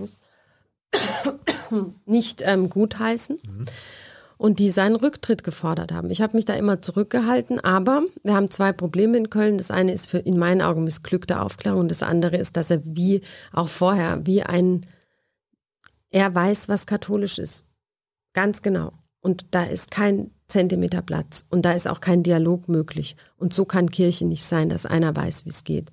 Und da, dadurch haben wir in Köln eine desaströse Lage, dass viele Gemeinden, viele Leute aus der Kirche einfach austreten. Auch die, die jetzt nicht, die wirklich auch engagiert waren, die sagen, ich halte das nicht mehr aus. Also in Köln kommt gerade echt was zum Vorschein, wo man sagen kann, da wird, da zeigt sich mal die Macht von ihrer echt auch hässlichen Seite. Und ich bin gespannt, wie das ausgehen Aber wird. ist das nicht gerade vielleicht ganz gut auch Das für ist euch? super. Ja, natürlich Dass ist das jetzt gut. mal diese hässliche Fratze zum Vorschein Ja, kommt. die ist gut. Und vor allem, also es ist gut, aber es ist auch echt schmerzhaft, weil dann, wir reden ja auch von den Menschen, die von diesen Taten betroffen waren. Und die sich noch bereit erklärt hatten, in einem, das heißt in Deutschland dann Betroffenenbeirat, den Erzbischof zu beraten. Und als er das erste Gutachten nicht veröffentlicht hat, hat, ist er vor die Presse und hat gesagt, der Betroffenenbeirat steht hinter mir. Und das ist eine Instrumentalisierung gewesen. Und in der Sekunde wusste ich, dass es, das muss bekämpft werden. Da hat er gelogen? Stimmt? Ja, das stimmte nicht. Die kannten das Gutachten überhaupt nicht. Und der Beirat ist auseinandergesprengt. Wir arbeiten jetzt mit drei von denen, die früher in dem Beirat waren, eng zusammen. Und das sind einfach Verletzungen, die dürfen nicht sein. Die Leute wurden retraumatisiert, dadurch auch durch diese kalte Arroganz der Macht. Und wenn dann Anwälte, die haben Briefings gehabt mit den besten Anwälten Deutschland, die ihnen irgendwas erzählt haben, was in diesem Gutachten nicht stimmt, dass sie dann sagen, ja gut, dann veröffentlichen wir es lieber nicht. Aber das ist eine eiskalte Inszenierung und das darf nicht verborgen bleiben. Es gibt auch, auch hier in Berlin Ja, Berlin ist auch super. Aber ga- ganz kurz. Aber hier in Berlin, wenn, wenn bei der Politik, es gibt ja auch so viele geheime Sachen, ne? In Ja. Ministerien, irgendwelche BND oder Mauscheleien. Geheimdienste, Mauschelei, das kommt doch alles irgendwann raus. Irgendwann Ja. wird das geleakt. Genau. Kann das nicht irgendeiner von euch mal leaken? Ja, Oder- machen wir doch gerade. Wir leaken ja das. Wir bringen das an die Öffentlichkeit. Wir haben so viel Druck Ja, aber, aufgebaut. aber, aber ich meine jetzt das, was du da in dem geheimen Raum lesen konntest. Ja, das sage ich ja nicht, offen. Kann man das nicht leaken irgendwo? Achso, ich habe mir auch überlegt, ob ich, wenn ich dann, ich habe mir voll die Szenarien vorgestellt, dass ich das aus dem Fenster schmeiße. Und Ja. Aber du musst ja vorher was unterschreiben. Ja und? Stecken sie sich dann in den Knast oder was? Ja, dann hast du einen der besten Anwälte Deutschlands an der Backe. Das kann ich Dann leider holst, nicht dann holst du dir bezahlen. den zweitbesten, oder? ja, genau. Von welchem Geld? Ja, ich glaube, wenn du das öffentlich machst, dass Dann- du gegen die ganze Ah ja, übrigens, wir gründen auch, da muss ich jetzt mal Werbung machen, Mhm. wir gründen bald mit Caroline Kebekus, ist auch äh, Gründungsmitglied, auch wenn du das Video noch nicht gesehen hast, tust du aber bestimmt gleich. Stimmt, stimmt. gründen wir einen Verein, der heißt Umsteuern e.V., Robin Sisterhood. Und der hat die Idee, weil ja so viele Leute aus der Kirche austreten, aus Gewissensgründen, dass sie ihr Geld auch zum Beispiel jetzt nicht, es ist ja schon gut, dass man was für soziale Zwecke gibt und dann könnten sie das unter anderem diesem Verein geben und wir sorgen dafür, wir haben auch Betroffene im, in der Gründungs, im Gründungskomitee, dass es Leuten zugutekommt, Frauenhäusern, betroffenen Vereinen, all diesen Leuten, die von dieser Institution auch geschädigt wurden. Nicht nur, aber Frauen brauchen sowieso Förderung. Aber dieser Verein wird sich am Montag gründen und dann sind alle Leute herzlich eingeladen, Hm. uns zu unterstützen. Kurz mal zu Wölki zurück, der hat doch, hat er nicht seinen Rücktritt angeboten? Und Ja, dann hat ah, er- genau, das war hat er- auch eine hat der Papst gesagt nein oder so? Nee, der Papst, äh, wir warten gerade. Also der Herr Wölke hat gesagt, ähm, nee, der hat noch nie seinen Rücktritt angeboten. Das war Kardinal Marx, der seinen Rücktritt so, angeboten okay, hat. okay. Und da hat der Papst gesagt, nein, du bleibst. Warum, hat, Fleisch Mar auf dem warum hat. Marx äh, den Rücktritt angeboten? Da gibt es auch wieder unterschiedliche Meinungen. Also er hat schon, glaube ich, einen Prozess durchgemacht, dass er gesehen hat, dass diese Art der Aufarbeitung in Deutschland falsch ist und dass man wirklich an die Ursachen ran muss, dass wir in der Kirche über Macht und Gewaltenteilung die ganzen Dinge reden müssen. Und den Prozess will ich ihm nicht absprechen, aber ihm steht auch noch ein Gutachten bevor in München. Und vielleicht hat er gedacht, hm, mache ich mir einen schlanken Fuß. Und Der Papst hat das abgelehnt. Das fand ich, ich wiederum fand es gut. Andere haben wieder gesagt, sie finden es nicht gut. Der hätte, das wäre ein Zeichen gewesen. Aber ich finde es, ich kann jetzt auch nicht als Mutter sagen, ich trete jetzt mal zurück. Ich muss jetzt echt noch ein paar Sachen erledigen. Und Wölki müsste auch um seinen Rücktritt bitten. Ja, genau. Kann- kann man- Aber kann- dann kam natürlich ist auch wieder schönes katholisches Spektakel. Wir hatten im Januar einen Brief geschrieben als Maria 2.0 und in der katholischen Kirche ist es so, es gibt ja keine, also es gibt, ist ja wie so eine Monarchie und dann musst du, dann komm, kannst du darum bitten, dass eine apostolische Visitation kommt. Das hört sich an wie bei Harry Potter. Das heißt, es kommen Leute aus Rom oder die der Papst bestellt, die müssen, die kommen nach, wir haben gebeten, schickt uns jemand, weil wir können, wir sind ja machtlos als Kirchenbasis gegen dieses Gebaren. Und da muss in diesem System funktioniert dann so, dass von Rom jemand kommen muss. Und natürlich, wahrscheinlich ist der Brief mein oder unser Brief nicht angekommen oder vielleicht doch, aber wer weiß, es wurden diese zwei Visitatoren geschickt jetzt. Die waren letzte Woche in Köln. Ein niederländischer Kardin äh, Bischof und ein schwedischer Kardinal. Was machen die? Und die haben mit ganz vielen Leuten gesprochen. Die haben sich, die haben gesagt, wir machen uns jetzt ein Bild von dieser desaströsen Lage und haben mit Betroffenen gesprochen, mit ähm, Angestellten des Bistums, mit Leuten, die auch kritisch sind, mit anderen, die nicht kritisch sind. Die haben, sie haben sich, ich glaube wirklich, sie haben sich, es war auch wieder relativ undurchsichtig, weil der Bericht bleibt geheim, aber sie haben sich ein sehr umfassendes Bild und unsere, wir hatten eine Demo letzten Samstag, genau in der Straße, wo die getagt haben. Und da ist nämlich ein ganz mutiger Pfarrer, hat gesagt, ich laufe jetzt 40 Kilometer von da außerhalb von Köln mit einer Truppe und kommt da in die Straße für einen Aufbruch und einen Neuanfang in diesem Bistum. Wir müssen uns dem sexuellen Missbrauch stellen und wir brechen auf, wir machen das anders. Und dann ist er, er hat gedacht, es sind 30 und es waren 40 am Ende. Shit. Aber gut, er Ist- kam ist, an. Ist er Marathon gelaufen? Also, Nein, er ist gegangen, eine Wallfahrt quasi. Und ist aber, das war schon toll, wenn du einen Film mal irgendwann daraus machst. Der ist dann durch diese Straße mit den Leuten gekommen und wir hatten die da auf dem Völlig Platz, waren fertig 400, wahrscheinlich, 500 Leute. Aber total glücklich, ja. Aber das war halt so, weißt du, die Macht da ist weg und dann kommt so eine Gegenmacht auf irgendwelchen zerlatschten Schuhen, so ein einfacher Pfarrer vom Land und demaskiert auch dieses System. Was können die Visitatoren jetzt ausrichten? Die Visitatoren gehen jetzt zurück nach Rom im Moment und berichten dem Papst von der Lage in Köln. Und dann, wie es in diesem System ist, kann der Papst sagen, lieber Mitbruder, es wäre wohl besser. Oder er kann sagen, mach weiter. Könnte der Papst auch sagen, Wölki, veröffentliche den Kram. Ähm, Kann der Papst, also ist er Chef? Ist er, Ist er Chef, ist er ja. absoluter Monarch? Also er hat ja, er wirklich hat ja ein Gutachten dann veröffentlicht, ein zweites. Hm. Aber das erste. Das erste ist. Aber letztlich, ähm, wir wissen ja, was passiert ist. Und wir wissen, was die Konsequenzen daraus sind. Also er müsste das Gutachten natürlich auch noch veröffentlichen. Diese Geheimniskrämerei schadet ja nur. Aber der Papst könnte sagen, mach Er das. könnte es sagen, aber viel wichtiger wäre es zu sagen als Papst, okay, die Kirche in Deutschland ist auf dem Weg und guckt euch, wir müssen uns als Kirche aber allgemein ändern. Und wir haben dieses Problem des sexuellen Missbrauchs und das dürfen wir als Kirche nicht haben. Es gibt ja auch diese deutschen Katholiken. Ne? Es gibt ja einen Zentralrat der, Ja, genau, der Juden, Zentral- Zentralrat der Muslime. Es gibt einen Zentralrat. ZDK, Zentralkomitee der Deutschen. Welche Rolle Katholiken. spielen die? Also da sind inzwischen auch echt ganz tolle, engagierte Leute, finde ich, mit denen wir auch gut zusammenarbeiten. Ähm, der Vorsitzende, der jetzt abtritt, der Herr Sternberg, den empfinde ich manchmal so als 28. Diözesanbischof. Also die könnten schon, der hätte auch klarere Kante zeigen können.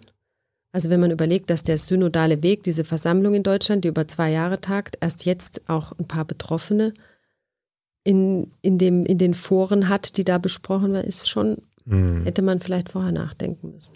Aber welche Rolle spielt der Zentralrat? Also ist der eher äh, Nein, der ist schon, also ist die der unabhängig meisten. oder kann der also Nein, ich glaube, er wird auch, ähm, er ist schon auch von der Deutschen Bischofskonferenz abhängig, Mhm. aber jetzt will ich auch nichts Falsches sagen. Aber ich glaube, ja, er ist nicht ganz frei und unabhängig, aber die Leute, die da drin sind, sind gute Leute. das heißt, da habt ihr kein Hausverbot. Die könnten euch auch mal einladen. Nein, wir arbeiten total gut mit denen zusammen. Wir sind froh umeinander. Also die sind froh, dass wir so frei und laut sind und wir sind froh, die haben andere Strukturen, die können da nochmal ganz anders arbeiten. Zum Schluss wollte ich, bevor gleich eure Fragen kommen von Hans äh, an Maria, äh, weil ja die vollständige und transparente Aufklärung von Missbrauchsfällen fordert. Kann die Politik da irgendwas machen? Ja, die Politik muss was machen. Kann das deutsche Und- Parlament irgendwas machen? Wir Ja. haben jetzt aber Bundestagswahl. Ja, das, wir haben einen unabhängigen Beauftragten, aber das reicht nicht. Die, die Politik müsste eine Kommission einberufen, die den Kirchen da das Zepter aus der Hand nimmt, weil wir haben gesehen, es funktioniert nicht. Es Wer sind so denn- viele Verstrickungen. Wer hat denen denn das Zepter in die Hand gegeben? Sie selbst. Die Kirche hat sich selbst Zepter, natürlich, sie hat gesagt, wir, das ist in unseren Räumen passiert, also klären wir das selbst auf. Ja, wenn hier in meinen Räumen, in unserem Büro was passiert, Genau. Missbrauch, dann kann ich ja auch nicht sagen, ich kläre das hier mal selbst auf. Nee, du nicht, aber die Kirche kann das. Sie hat ja auch ein eigenes Kirchenrecht. Das ist ja das Fatale. Also die müssen natürlich jetzt Fälle an die Staatsanwaltschaft melden, aber diese ganzen Fälle, die zurückliegen, die verjährt sind, auch zum Beispiel wie dann mit diesen Tätern, was ich vorhin schon gesagt habe, umgegangen wurde. In Köln wurde einer dann befördert noch 2017. Ja, das ist einfach ein Problem. Und dann siehst du, dass es Kirche nicht kann, dass sie nicht wirklich Einsicht haben, dass es ein schreckliches Vergehen ist. Und dann sagen sie, ja, aber zum Beispiel dieser Fall ist auch wirklich schlimm. Der hatte Kontakt 2000 mit einem Prostituierten am Kölner Hauptbahnhof. Und dann hat tatsächlich der Generalvikar Kölns gesagt, das ist weder kirchenrechtlich noch strafrechtlich justiziabel, also äh, Unrecht, weil es ja verjährt ist und weil es nach Kirchenrecht zu dem Zeitpunkt kein Minderjähriger war. Und das war für mich der absolute moralische Sündenfall, der Abgrund, dass du so eine Tat, wenn sich ein Erwachsener an den Hauptbahnhof in Köln begibt und die Dienste eines Strichers in Anspruch nimmt. Ich möchte den Menschen, der das getan hat, nicht verurteilen, aber es ist, ich finde, das ist nicht in Ordnung. Wenn mein Bruder oder jemand das machen würde, würde ich sagen, Junge, ich glaube, du hast ein Problem. Und ich würde den auch nicht befördern. Ich würde sagen, guck dir das erstmal an, was da Der ist immer noch im Amt. läuft. Der ist immer noch irgendwo im Amt. Der wurde nach Bildrecherchen, die das dann, der war auch in diesem Gutachten erwähnt und da hat sich die Bild tatsächlich dahinter geklemmt und hat geguckt, wer derjenige ist und dann kam raus, dass er noch 2017 befördert wurde und dann wurde er zu, dann wurde er abgesetzt, aber erst dann. Also du merkst einfach, es passiert nur auf Druck was und das kann es nicht sein. Das heißt, der Bundestag Gibt es denn Parteien, die eher die Kirche schützen und andere Parteien nicht? Man- Also ich habe jetzt schon öfter gehört, dass viele Parteien die CDU Kirche- wird, die CDU und CSU wird auch auf eurer auch, Seite sein, Ja, oder? aber auch die Grünen, weißt du, weil auch die, in, wenn sie an der Regierung sind, froh sind um die Kirchen als Sozialpartner. Die könnten nie es sich leisten, Krankenhäuser, diese ganzen Krankenhäuser, die die Kirche unterhält, auch zu bezahlen, obwohl viele Krankenhäuser ja auch unter kirchlicher Trägerschaft laufen und staatlich aber bezahlt was haben denn werden. jetzt die Krankenhäuser und die Bezahlung derer Ja, äh, die- mit den Grünen und der CDU zu tun? Ja, weil die Politik ja auch nicht genug Geld hat, um diesen, um das alles, was die Kirchen abdecken. Wenn jetzt die, wenn, ja, aber, aber was ist denn das für eine Logik? Die Kirche droht dann den Ja. Grünen und der Union mit, wenn ihr das jetzt, wenn ihr das die, steht wie ein Gespenst im Raum. wenn ihr die, das Recht, dass wir das nicht selbst aufklären können, ändert, dann, dann geben wir die Krankenhäuser auf, oder was? Ja, dann kann man damit ja auch subtil drohen. Was? Ja. Das machen die? Das drohen die? Also ich kann mir nicht anders erklären, warum Politik da nicht anders einschreitet. Wenn Herr Laschet sagt, die Kirchen machen das super, weiß ich nicht, Das sagt Herr was, es Laschet? da für, ja, was, was es da noch für Gründe anders geben könnte, als dass die Kirchen das Druckmittel halt in der Hand haben. Ich meine, das war ja erst ein Scherz mit CDU und CSU, dass die äh, am kritischsten sind. Die sind wahrscheinlich noch am unkritischsten in der ganzen Sache. Aber die Grünen auch. Ja, habe ich, ähm, das hat mir mal jemand aus Baden-Württemberg auch erzählt, dass sie gesagt haben, ihr könnt alles machen, ihr könnt die Kirchen kritisieren, aber da lassen wir die Finger von. Ist natürlich auch ein sensibles, heikles Thema, aber ich sehe da die Politik tatsächlich in der Pflicht und das ist auch oft das, was wirklich auch den Betroffenen helfen würde. Ja, ist Kretschmann nicht auch ein Christ oder so? Vielleicht hat das damit zu tun. Vielleicht mal Annalena Baerbock fragen, wie die das sieht. frag mal, wenn du sie siehst. Also mit der SPD, die Linken sind wahrscheinlich eher auf eurer Seite, ne? Ja, die haben wahrscheinlich da gar kein Gro Aber es ist durchgängig. Ich habe von einem gehört, der hat mir gesagt, er hat im Bundestag, er hat gesagt, ich würde dafür keine Mehrheit finden. Bei keiner Partei. Aber das ist doch im Grunde im Kern undemokratisch, Ja, wenn, es wenn, ist wenn, die mega Kirche, wenn die undemokratisch. Kirche da nicht, äh, Ja, die Kirche ein Sonderrecht hat. ja, die Kirche hat erstens in der Aufklärung ein Sonderrecht, aber sie hat auch ein Sonderrecht, was, was wenn es um Diskriminierung von Frauen geht. Wir haben im Artikel 3 des Grundgesetzes, es darf keine ähm, Diskriminierung aufgrund äh, Geschlecht geben. Und die Kirchen machen das. Du gehst an der Kirchentür, gibst das Grundgesetz, schmeißt in den Müll. Das kann doch nicht sein. Eigentlich dürfte das nicht geduldet werden. Und du kann, ich finde auch nicht, dass du das theologisch begründen kannst. Und das sagen sie dann, ja, aber die Kirche ist ja von Jesus gestiftet und da hat der Staat nichts reinzureden. Aber es geht hier um Menschenrechte, um Grundrechte und die muss auch eine Kirche einhalten. Ich möchte nicht wissen, was, ähm, ja, was passieren würde, wenn sich andere Glaubensgemeinschaften das leisten würden. Findest du in Ordnung, dass die Kirche mithilfe der Finanzämter die Kirchensteuer eintreibt Nein, oder sollte das getrennt nicht. werden? Nein, es braucht eigentlich in meinen Augen, wenn ich das jetzt so sehe, gar keine Kirchensteuer. Ich bin echt Gar keine. Kirchensteuer. Ja, es gibt so viel, es gibt unend Kirche, die reich ist, ist eigentlich zu nichts Nutze. Ja, Guck da mal, in Köln da frage ich immer, ob Jesus das so gut finden würde, wenn er hier die golden, ganzen goldenen Ja, Städten sehen stell würde. mal vor, der würde wahrscheinlich im Kölner Dom, würde der rausgeschmissen von den Domschweizern. der wird hinten reinkommen und sagen, nein, Jesus würde das natürlich nicht gut finden. Da bin ich ziemlich sicher. Warum braucht es keine Kirchensteuer?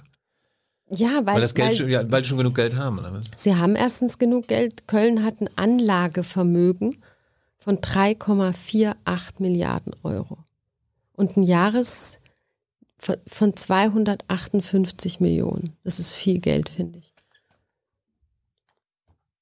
Das ist ein schönes Schlusswort. Mhm.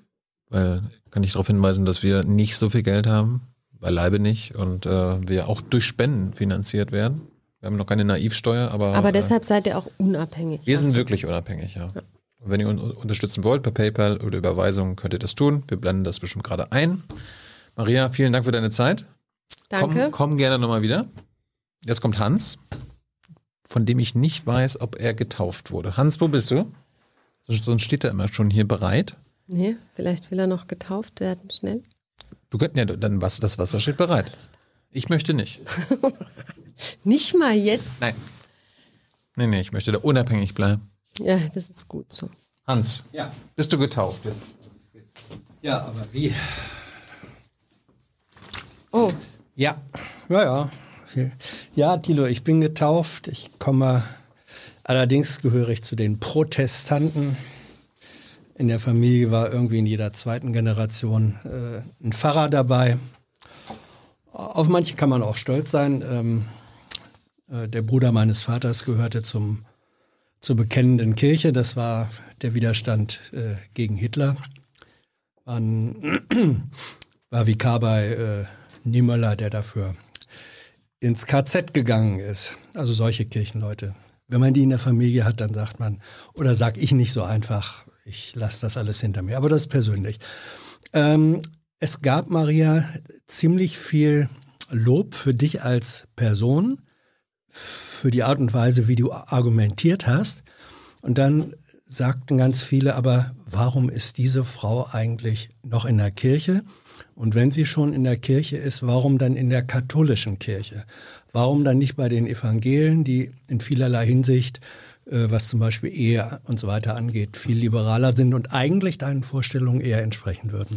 Nein, also ich muss sagen, ich bin ja in diese, ich bin katholisch ge getauft und bin mhm. in dieser Tradition groß geworden. Und das, ich sehe jetzt nicht ein, warum ich jetzt in eine andere Konfession wechseln sollte, weil ich eh frei im Kopf bin. Also das würde, würde mir jetzt keine ähm, Genugtuung verschaffen. Und ich bin in dieser Kirche, weil ich von innen in meinen Augen auch dieses Unrecht noch besser bekämpfen kann, als ich es von außen könnte. Obwohl es für ich kann jeden verstehen, der aus der Kirche austritt aus Gewissensgründen, kann ich wirklich verstehen. Aber für mich persönlich ist es eine Tradition, die, die verbindet mich mit, auch mit meinen Vorfahren. Ich habe da auch Gutes erlebt, aber ich glaube auch, es ist auch eine politische Sache, dass ich sage, ich bleibe in dieser Kirche und ich bekämpfe dieses Unrecht.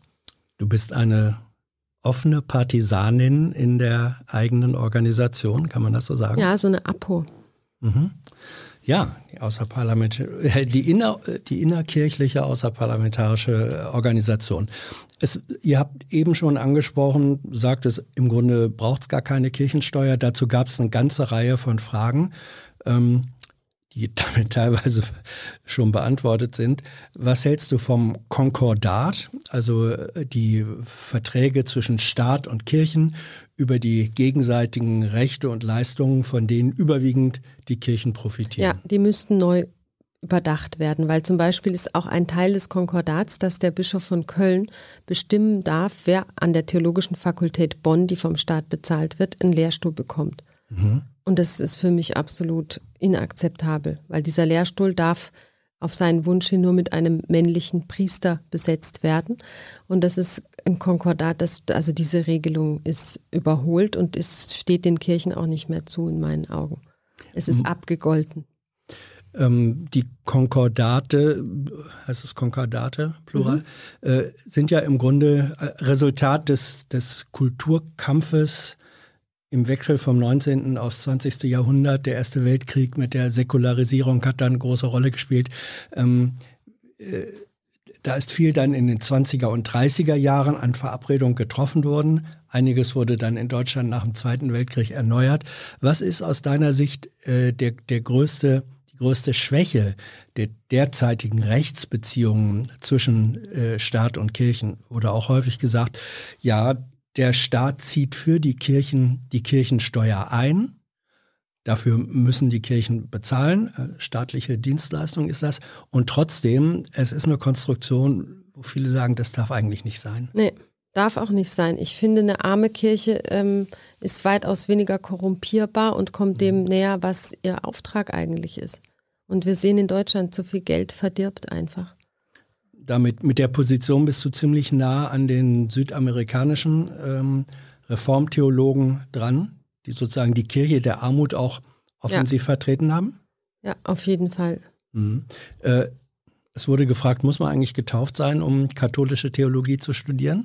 Nee, muss man nicht. Man kann das frei studieren. Da muss mhm. man nicht getauft sein.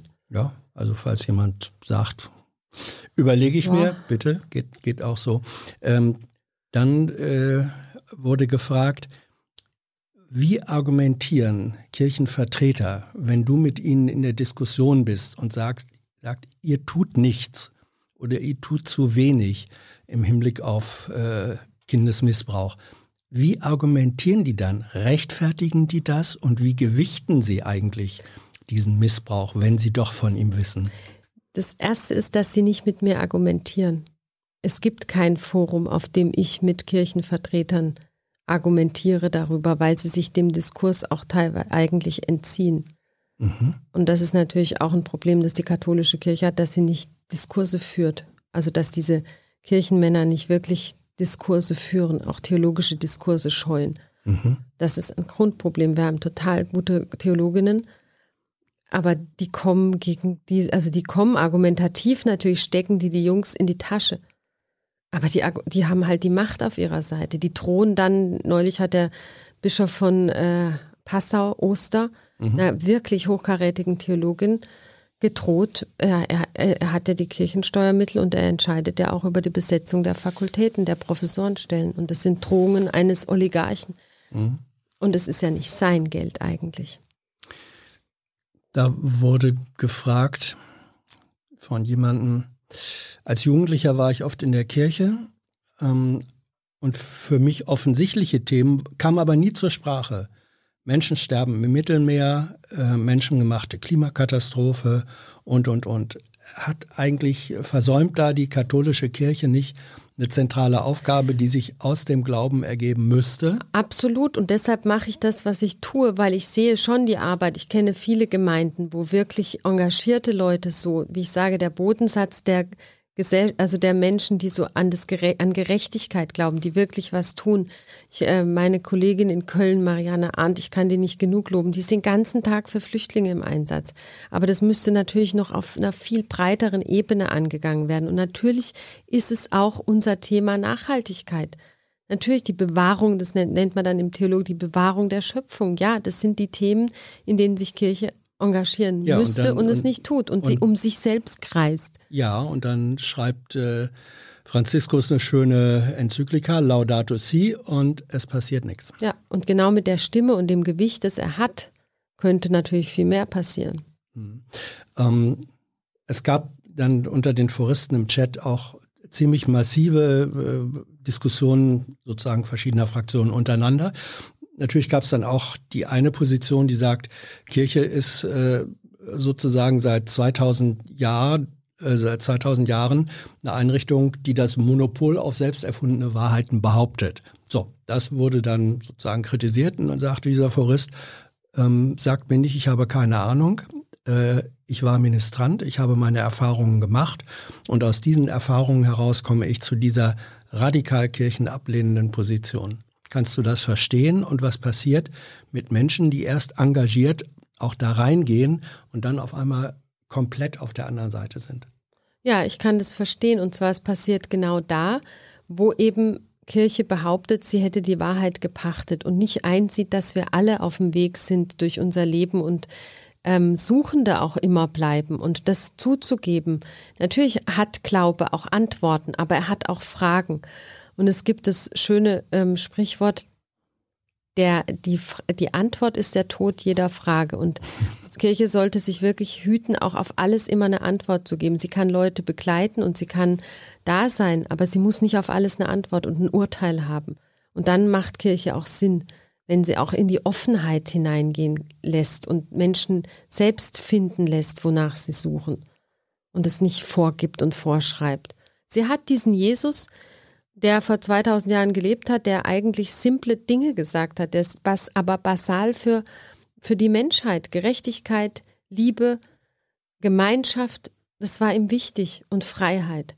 Und wenn wir das leben, deshalb ist, finde ich, stehe ich da auf einem ziemlich sicheren Grund und weiß, wofür ich kämpfe. Das ist nicht viel, aber es ist alles, was wir bräuchten, damit die Welt zum besseren Ort wird. Ähm, der Zölibat war auch vielfaches Thema, auch im, im Diskurs der, der Foristen untereinander. Da wurde dann auch darauf hingewiesen, also erstens in der Bibel findet sich gar keine direkte Vorschrift für die Ehelosigkeit, für, die, für das Gebot der Ehelosigkeit.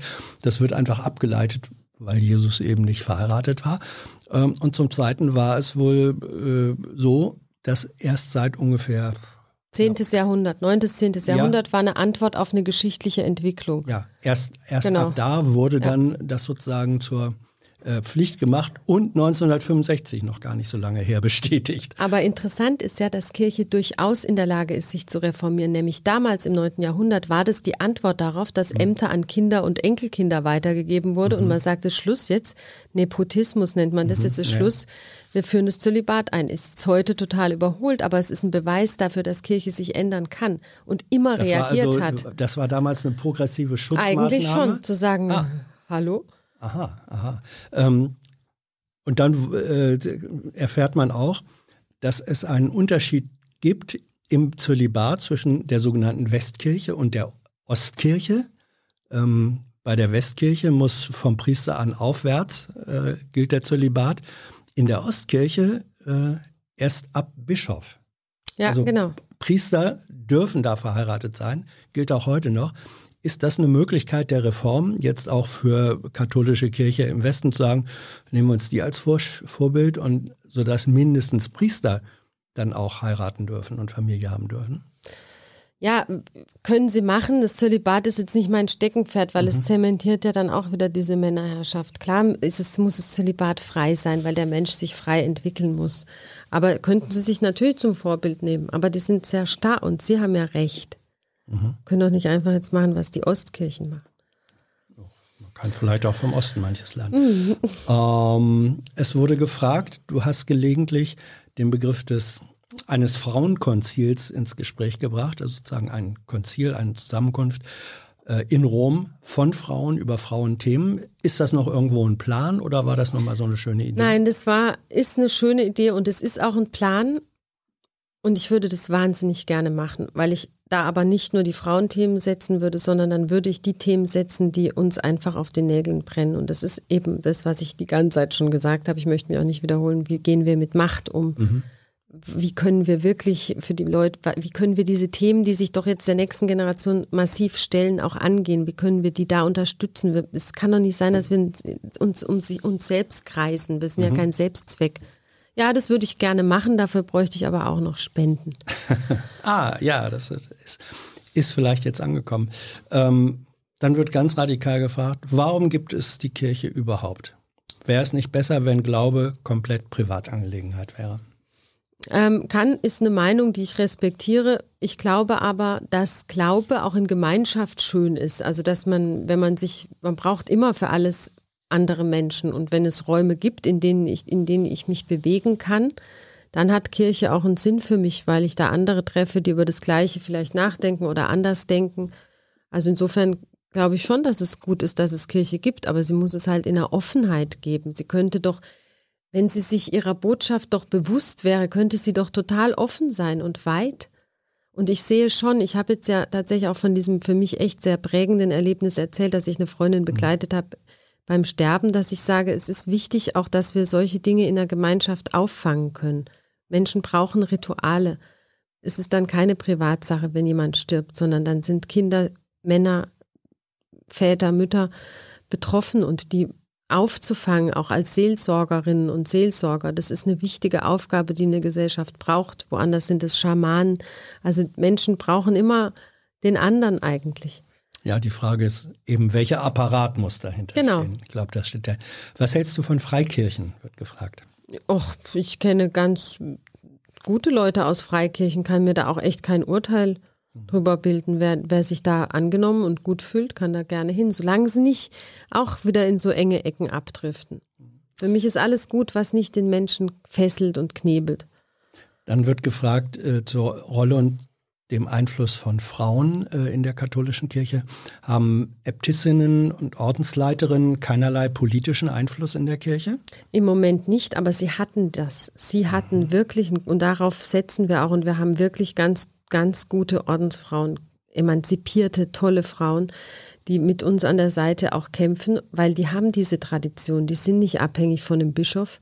Die sind eigentlich sehr unabhängig und die müssten eigentlich auch viele, es sind viele schon aufgewacht, aber da kommen viele gute Reformansätze von diesen Ordensfrauen, die unterschätzt man oft. Ähm, kleiner Hinweis, äh, vor einem Jahr haben Thilo und ich ein, in diesem Format äh, Jung und Live ein Gespräch gemacht mit Schwester Katharina, das ist äh, die Leiterin ähm, vom Kloster Oberzell, glaube Ja, ich. die kenne ich, Schwester Katharina Ganz. Ja, ja, genau, Schwester Katharina Ja. Ganz. Ähm, also ich äh, empfehle, das ist ja noch verfügbar, das Video. Ähm, für uns, also für mich mindestens war das ein interessantes äh, Gespräch. Ja, eine gute. Das ist eine von den, von Ja. denen, wo du sagst, die sind eigentlich Logisch. Mhm. ja, die ist super. Dann gibt es noch Philippa Rath. Das ist eine imposante Persönlichkeit, auch sehr viel Einfluss jetzt auch ganz klare Sicht auf die Dinge, die ist sehr in dem Thema, ähm, dass Frauen ihrer Berufung folgen können, mhm. dass da eine Gleichberechtigung stattfindet. Gibt total lustige Schwestern, muss ich auch sagen, sehr witzige. Ähm, es wurde gefragt, weil du ganz am Anfang gesagt hattest, die Kirche als Institution zwingt Frauen, sich zu prostituieren. Ja. Ähm, was, in, in, welcher Weise hast du dieses Wort? Ähm, es, gibt, es gibt Fälle, von denen ich weiß, ähm, dass im Vatikan gibt es ja viele Ordensfrauen, die mhm. aus Afrika oder Indien dahin gebracht werden und die da unter prekären Umständen leben müssen. Und manchmal, ja, und da gibt es jetzt auch Ansätze, dass man zum Beispiel ein Haus für die schafft, wo die Zuflucht finden, wenn sie zum Beispiel schwanger werden. Mhm. Also. Ja, aber inwiefern ist das ein Zwang?